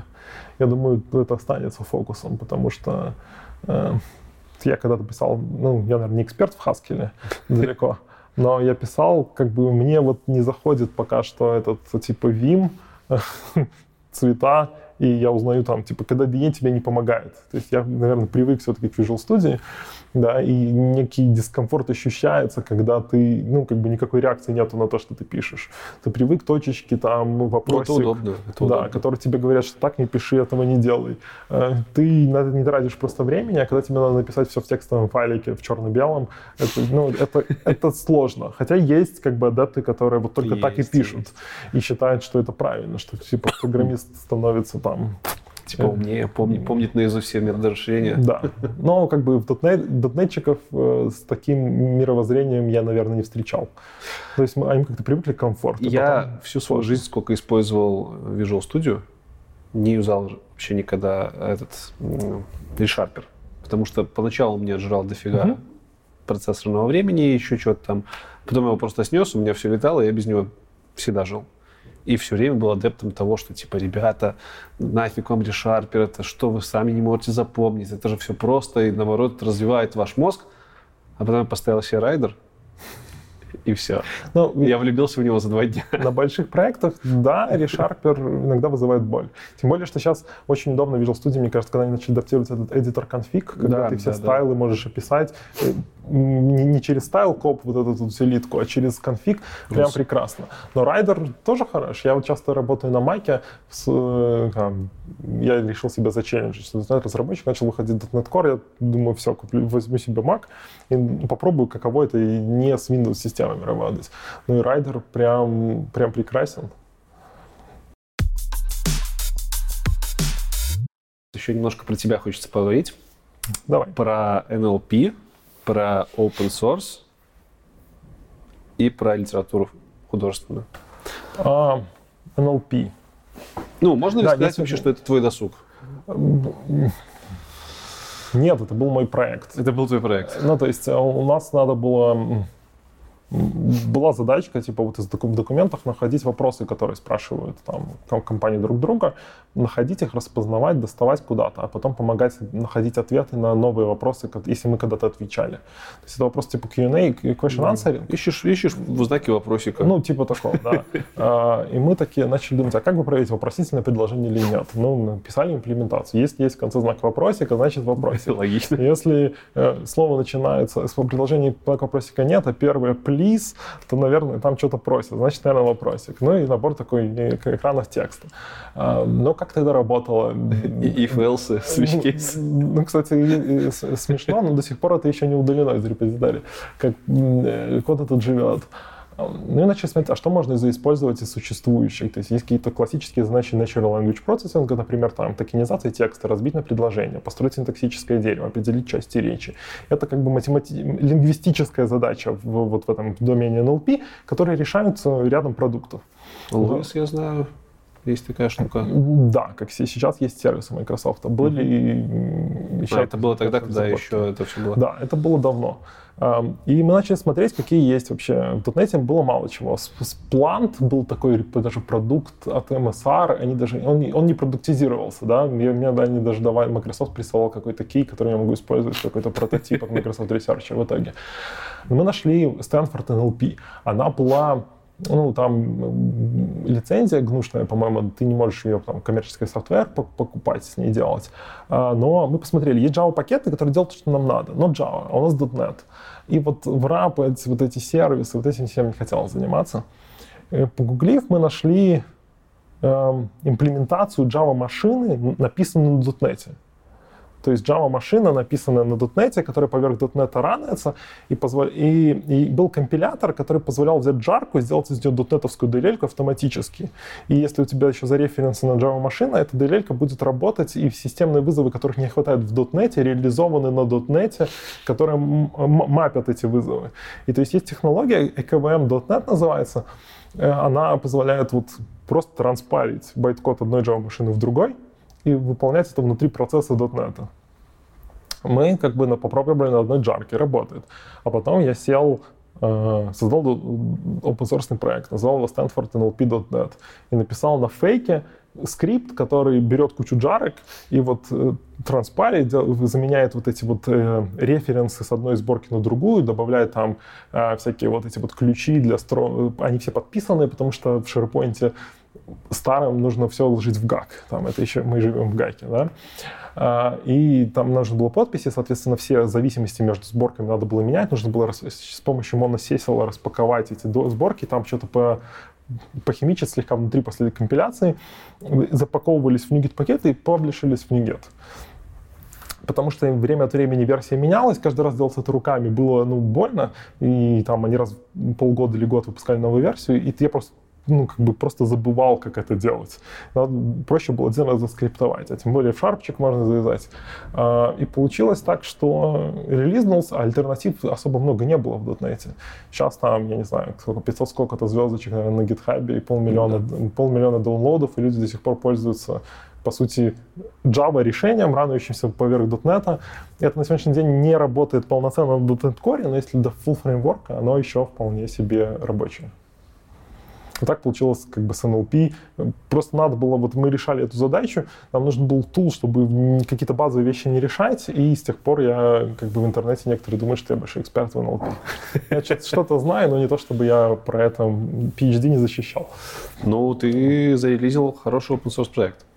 Да, ну и есть некий бизнес-продукт на поверх этого. И, кстати, вот этот проект закончился тем, что в один прекрасный день ко мне пришел Стэнфордский университет э, с вопросами то есть э, я оставил лицензию, то есть гнушную их и сказал, что если вы хотите коммерческий support этого продукта, э, то вам как бы в Стэнфорд, я как бы не осуществляю коммерческий, и права на этот весь продукт, типа под двумя лицензиями это было зарелизано, типа билд-скрипты, которые здесь есть, они все open source, берите, пожалуйста, мне не жалко, но intellectual property всех этих пакетов, оно Стэнфорду принадлежит, mm-hmm. и я к авторству этих алгоритмов не имею никакого отношения. И были конторы, я даже знаю кто, которые пришли и хотели купить Stanford NLP.net, заплатив деньги Стэнфорду за суппорт. у них стала проблема, они на, на официальном сайте Стэнфорда есть ссылка на меня и на мой пакет, как официальный да .NET, да, можно зайти, что это как бы официальный .NET, ну, как бы официальный .NET порт, но у них стала проблема, они как бы не делают эти пакеты. И коммерческий суппорт, э, ко мне пришли юристы, и мы там что-то обсуждали. Сказать, что Стэнфорд в курсе, что мы тут делаем. Ну что, договорился бы, начал бы оказывать коммерческий суппорт библиотечки. Нет? Неинтересно? Но как-то это заглохло. То есть мы там чуть-чуть а, пообщались. Ясно. Они, наверное, решили, что они не готовы коммитаться на, на какой-то, может быть, quality, performance, я не знаю. Вообще, что по open source? Когда ты первый раз в open source зашел, и, я так понимаю, ты до сих пор продолжаешь? Да, зашел я... Это с F-Sharp было связано. Угу. Я э, использовал замечательный Notepad++, э, написанный на, Pascal, на Delphi, он, наверное, написан. Да, на Delphi. И э, я хотел, что я использовал его для, как вместо F4 в Total Commander для того, чтобы смотреть э, файлики. Мне хотелось, чтобы там цвета были. Ну, чтобы там F-Sharp был цветной, а не черно-белый. А F-Sharp суппорта не было. И там есть файлик, который там описываешь как бы какие-то кейворды, которые хайлайтить с правилами. И я пытался контрибьютнуть в, э, в Notepad++ color highlighting для F-Sharp. И что, не вот. прокатило? Э, этому merge request он открыт уже лет 10. Это мой первый merge request, он не в merge. Закидать звезды этих лайков ему. Да, но это был как бы первый опыт с GitHub, в принципе, и вот. А потом какие-то появились вот потихоньку свои проекты. Ну, это уже в рамках FS э, комьюнити. Да, то есть это были FS. вот из Stanford NLP, это достаточно uh-huh. старое, я поддерживаю там еще достаточно активно FS Unit, это тест-фреймворк, который там более позволяет ассерты писать внутри, там он суппортит X-Unit, N-Unit и, наверное, MS-Unit текущий, позволяет писать ассерты, которые выглядят как английский язык, ну, типа, там, это should equal some, там, mm-hmm. другой value. И они про более такие нативные и красивые. И просто эта технология исторически за 10 лет указ, упоминалась во многих книгах, для того, чтобы вот в книге вдруг не стали актуальны, или да, там мейнтейнер, в принципе, он ушел, я как бы забрал, сказал, что ну, я буду в зависимости от релизов новых версий вот этих тест-фреймворков, я буду обновлять, пересобирать, для того, чтобы читатели книг могли вот это все там скомпилить на своих новых э, как бы IDE-шках и, и работать. Был, у меня были очень интересные тайп-провайдеры, вот как технология. Я многие пытался для PowerShell делать, чтобы интероп для ARA чуть-чуть, для вот файловой системы и еще каких-то таких историй. Вот. Мне было просто это интересно, и как бы это превращалось в такие маленькие комьюнити-проекты. Чем в свободное время занимаешься, кроме open source? Да нет свободного времени, вот open source занимаюсь. Да, да ладно. То есть всякие интересные технологии — это мое хобби. Куда ты последний раз ездил отдыхать? Ну, когда? Когда? Это было, когда? когда это было? Я не помню. Давно это было до ковида. До ковида? Ну, так не так уж давно, на самом деле. Я вот серьезно не помню, когда последний раз.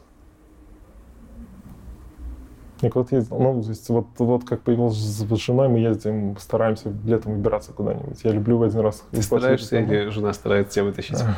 Ну, до ковида мы старались месяца. Ну, я даже не помню, где последний раз я был. Такой. Ну, окей. Книжки читаешь непрофессиональные? Мало очень. Ну, читаешь? Э, нет, практически нет, но э, в этом году когда мы распределенные сели по домам, и людям стало мало общения, у нас как бы есть в команде на работе как бы такая традиция поздравлять друг друга с днем рождения, и мы там дарим какой-то подарок. В этом году мне на день рождения перед ковидом, в начале самого ковида, подарили там сертификат на OZ.by, и я такой думаю, ну, надо, наверное, это знак того, чтобы купить что-нибудь прочитать. А обычно техническую литературу я покупаю, ну, тот, тот же Manning в электронном виде, потому что, ну, как бы она всегда с собой, так ее удобно читать. И у нас же, я предпочитаю читать в английском языке в оригинале, как только выходит. Или даже иногда раньше, чем книги выходят. Manning позволяет это делать. Пока автор ее пишет, можно глава за главой читать. Вот. И технической литературы у меня в книжном варианте нету дома, да. И вот узба, я думаю, наверное, что-то старое, перевод на русский мне неинтересно читать, надо купить что-то художественное. Вот я читал, есть книга э, Homo sapiens, которая да, Юваль, да, да. Юваль Ной Харари, по-моему. Харай, да, Харари. Homo Deus. И Homo Deus, и Код таланта, э, еще не помню автор. Но мне было интересно, какая такая более взрослая литература. Мне очень зашло, и мне прям помогло ну, какой-то, может быть, месяц коронавируса скоротать по вечерам вместо айтишных хобби. Фантастику не читал? Не читаешь? Читал раньше, сейчас не читаю. Ведьмак, любимая Ведьмак, книжка из, из литературы, да. Рубрика вот. фантастика. А так у меня хобби это всякие вот новые технологии, которые появляются. Сейчас вот, например, фанат Блейзера. Блейзер? Да но, ладно. Но это Почему не него ни разу не упомянул? Давай. Потому что он еще не в продакшене. Да как нет же? Ну, в смысле, не у меня не в продакшене. А, у тебя не в продакшене. Они же уже даже WebAssembly выпустили в прод. Да, прекрасная технология. Шикарная штука. Я даже, ну, мне очень понравился Blazor сервер, для, а, который полностью работает на сервере. И... У него connection постоянно сингларовский рвется. Вот это вот...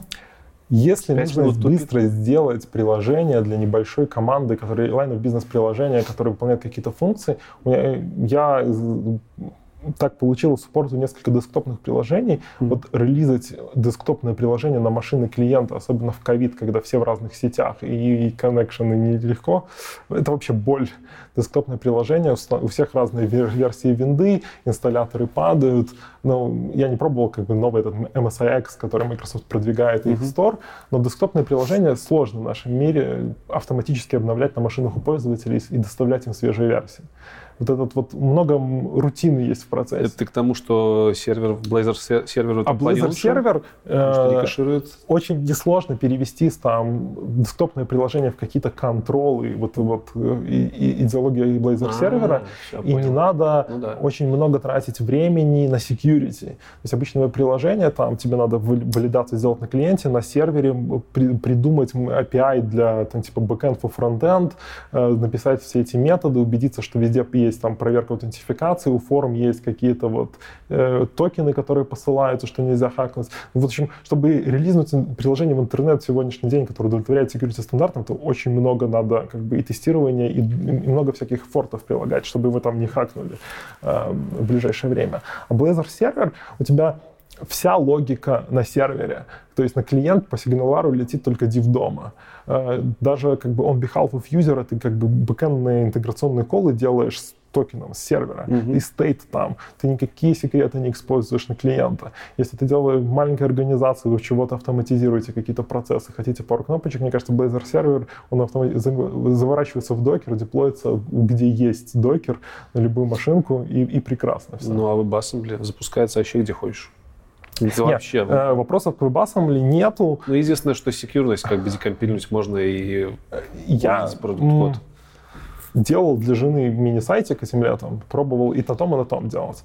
Я сделал на Blazor сервере сначала э, букинга занятий. Они летом, по-моему, еще были в релизной версии. Не в релизной, в этой. Не, они релизнули 3.1 вес, весной. Когда же? Они, они на, во время билда релизнули в 3.1. Окей. Я сделал на Blazor сервере, и задеплоил в ажуру. У меня есть там MVP-шные какие-то кредиты, которые я могу использовать. И у меня за месяц этот э, виртуалка, которая always available, выжила там 100 баксов. Да, ну то есть этих кредитов. А приложение надо пару раз кликнуть. Вот сервер плохо, если вот мы платим за CPU, если мы делаем какой-то проект такой с маленькой нагрузкой, и у нас не своя инфраструктура, это дорого. Uh-huh. Но веб, э, потом я это смигрировал в WebAssembly, бэкэнд полностью на Azure Functions, э, хост, хостается и там Pay for Execution, да, с авторизацией там через Google э, аккаунты, через Mail, и клиент на WebAssembly, который вообще закоммитан на GitHub Pages на GitHub. На GitHub Pages можно да. вообще красота. Красота с точки зрения эффективности и пеймента, который ты платишь, да. Но есть вот эта вот э, необходимость написать API на бэкэнде, выставить его, который будет вызывать твой WebAssembly, написать клиент, который колает, э, ну, аутентификация. Да. То есть есть гораздо больше работы нужно делать.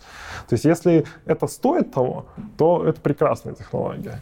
И есть э, F-шарповский фреймворк, называется Bolero, который поверх WebAssembly работает. F-шарповские абстракции, но будет работать тоже WebAssembly поверх ну, тех же технологий, только с F-шарповским синтаксисом.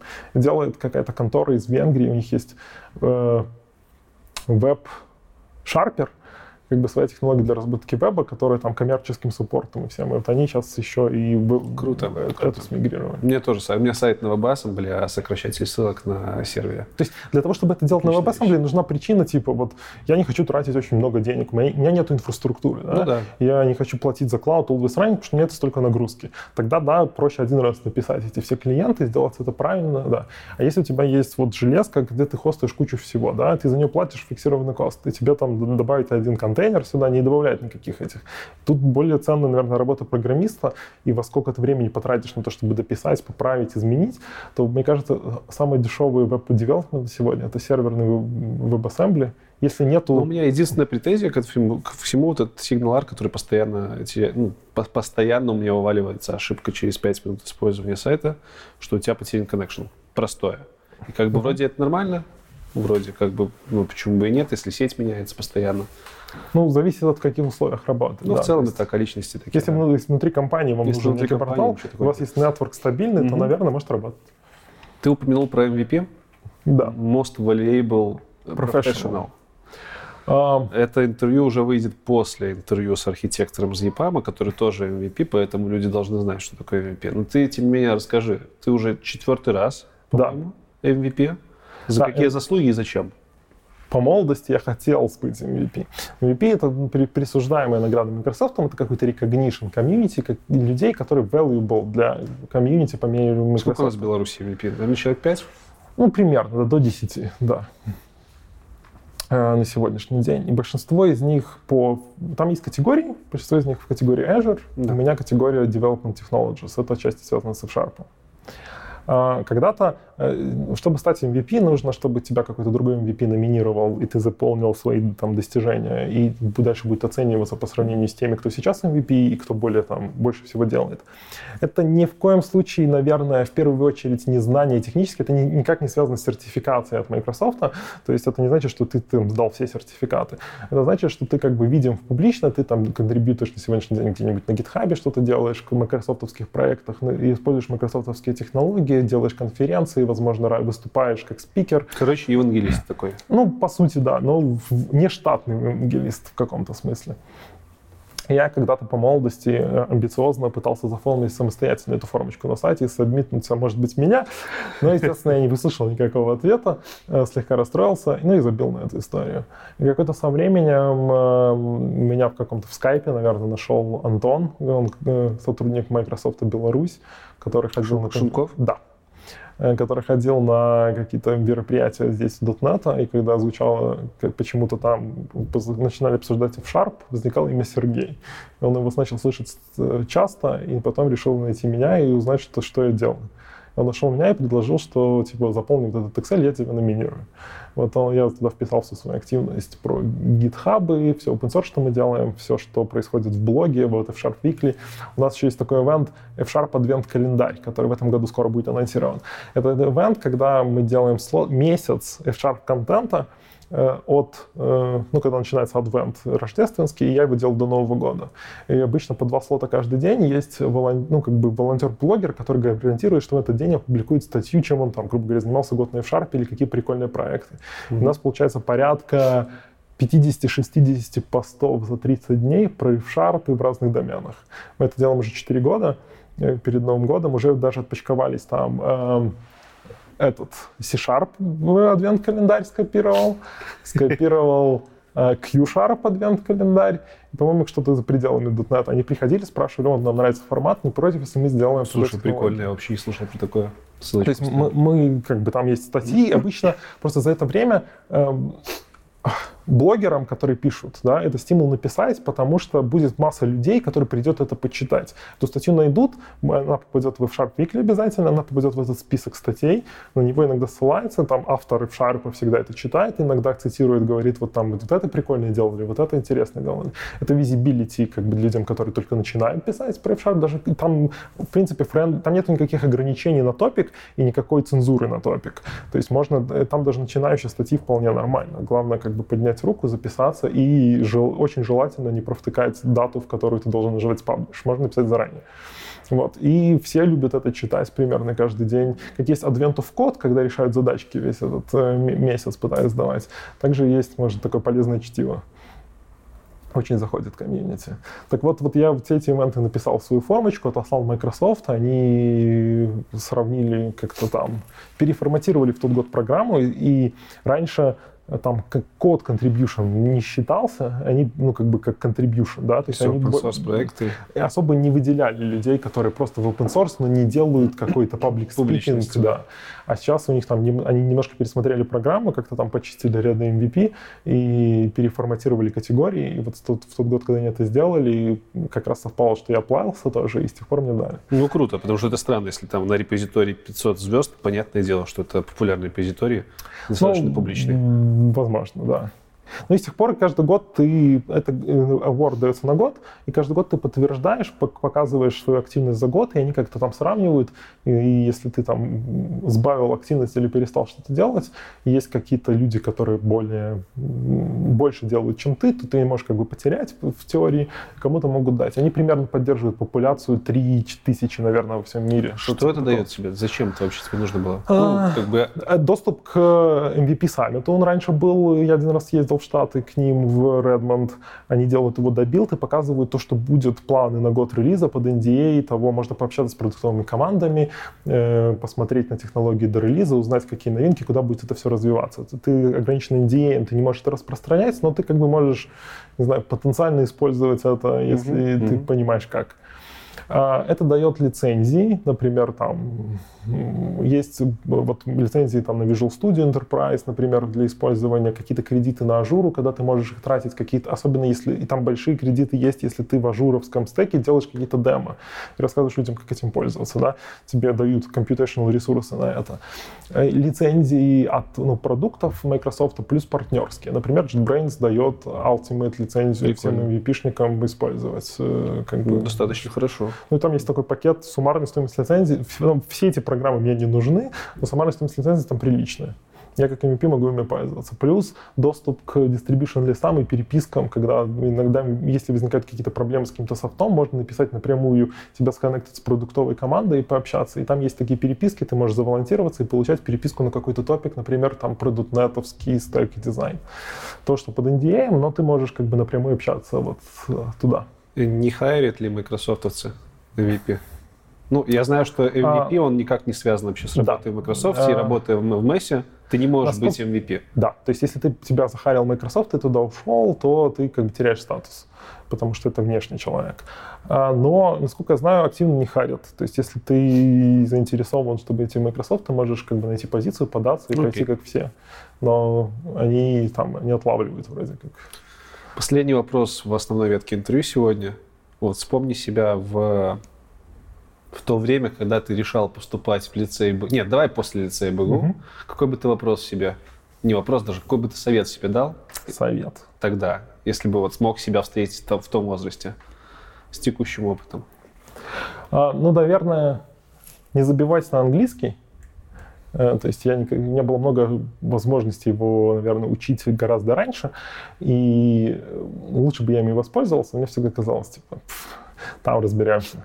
В итоге он учился по ходу больше по техникал каким-то докладам и документации, потом как это переливать в общение. И у меня есть такой персепшн, что, наверное, в каком-то casual общении с носителями языка я не самый болтливый и приятный собеседник на тему о погоде, а какой, какой чай вам понравился и в этом плане. То есть какие-то вот такие soft skills, которые, наверное, еще тренируются и паблик спикингом. Ну, наверное, вот не лениться, а пытаться э, как бы приходить в какие-то комьюнити, что-то рассказывать. Вот просто я, наверное, по... Ну, мне так кажется, что я отношусь себя больше к интровертам, которые я получаю больше удовольствия, когда я вижу, что то, что я делал, э, есть некий value от этого. То есть, там, если я потратил время на source проект, я понимаю, зачем он нужен. Да? То есть, даже если это может быть не самая интересная работа, но если мы вот этот testing framework смигрировали на .NET Core, есть, будет еще типа, сотни тысяч людей, которые его скачают и воспользуются этим. Я вижу value. То есть, с public speaking я не видел, и мне было как бы в один прекрасный момент, как с обучением, стало скучно, наверное, приходить, готовить темы, которые мне интересно рассказывать про F-Sharp и людям, которые послушали, похлопали, пришли домой и начали делать свою работу дальше. И это как бы по сути, ну, как бы доклады в ящик. И я просто не видел для себя достаточной мотивации этим заниматься. Мне бы стало интереснее больше пойти на GitHub и сделать что-то полезное и, и, и видеть в циферках, как это работает.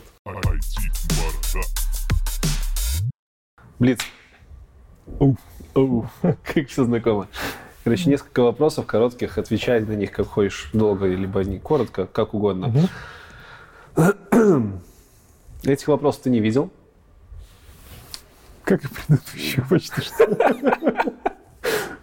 Ну, тем не менее, желательно эти вопросы не пропускать. Один можно, в принципе, скипануть. Ты можешь и все скипануть, но если скипанешь больше, чем один, то тебя в комментариях забросают какахами.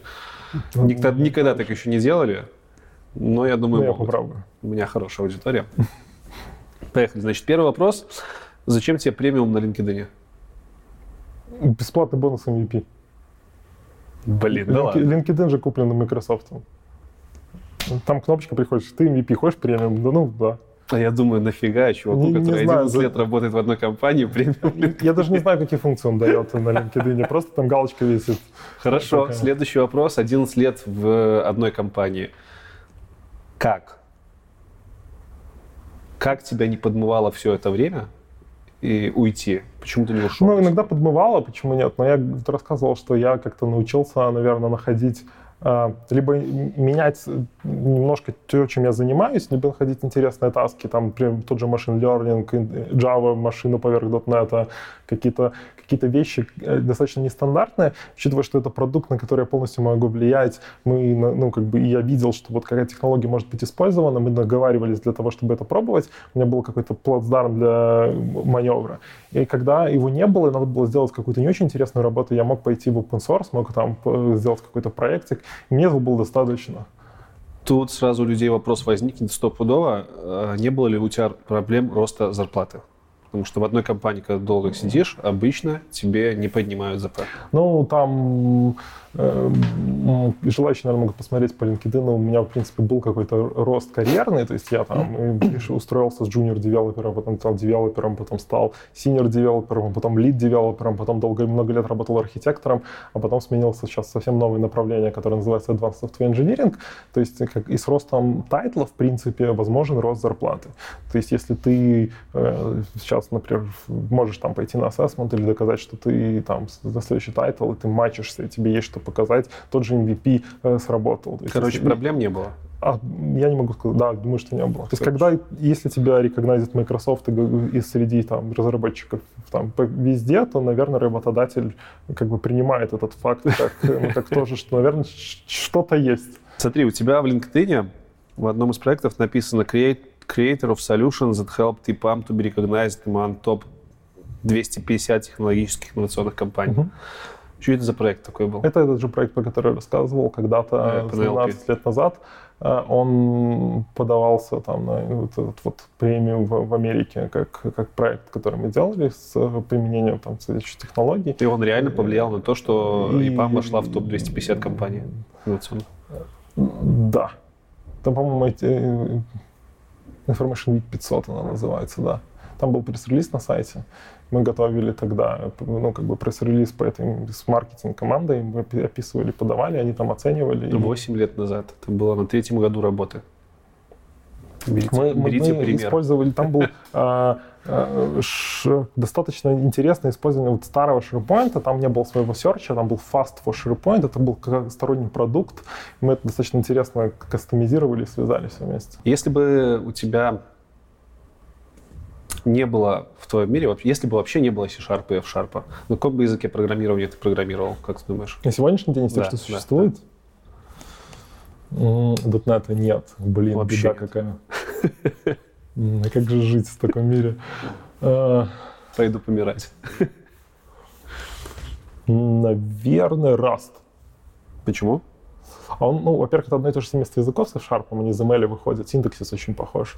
Ну и там нативный перформанс почти как C++, пожалуйста, компилься в WebAssembly, это, ну, он для него и создавался, по сути, это чуть ли не primary use case. А, ну и достаточно приятно писать, хотя очень непривычный memory management, когда ты м, должен думать об ownership объектов. То есть ты, когда передаешь объект функцию, ты в описании сигнатуры должен указать, кто будет оунать. То есть, если ты остался оунать, то ты этот объект должен почистить память, там нету garbage коллектора. Если передал функцию, то ее обязан компилятор проверить, что внутри этой функции эту память почистят, а после вызова этой функции ты эту переменную не сможешь использовать. И там как бы очень интересные концепты memory management, который тебя обязывает это делать компилятор, но, и, но нету garbage коллектора. И синтаксис очень похож на F-Sharp, который мне, в принципе, нравится. На этом все. Благодарю тебя за интервью. Хотел тебя узнать, будем ли мы что-нибудь разыгрывать сегодня? Да, исторически остался один предмет – это майка Минского F-Sharp комьюнити. Ты перетащил с собой майку да. Минского F-Sharp комьюнити? Мы дизайнерили с дизайнером когда-то на заре там, этих годов. Ого. И их получали спикеры, которые выступали и приезжали к нам в гости. Была лимитированная серия. И у меня э, бережно хранилась одна новенькая маечка, запакованная как память об этом э, и событии. Ты, и ты ее подаришь кому-то из подписчиков? Да, я ее... Вот, а, Оторвешь от сердца. Да. Показывай. Она будет...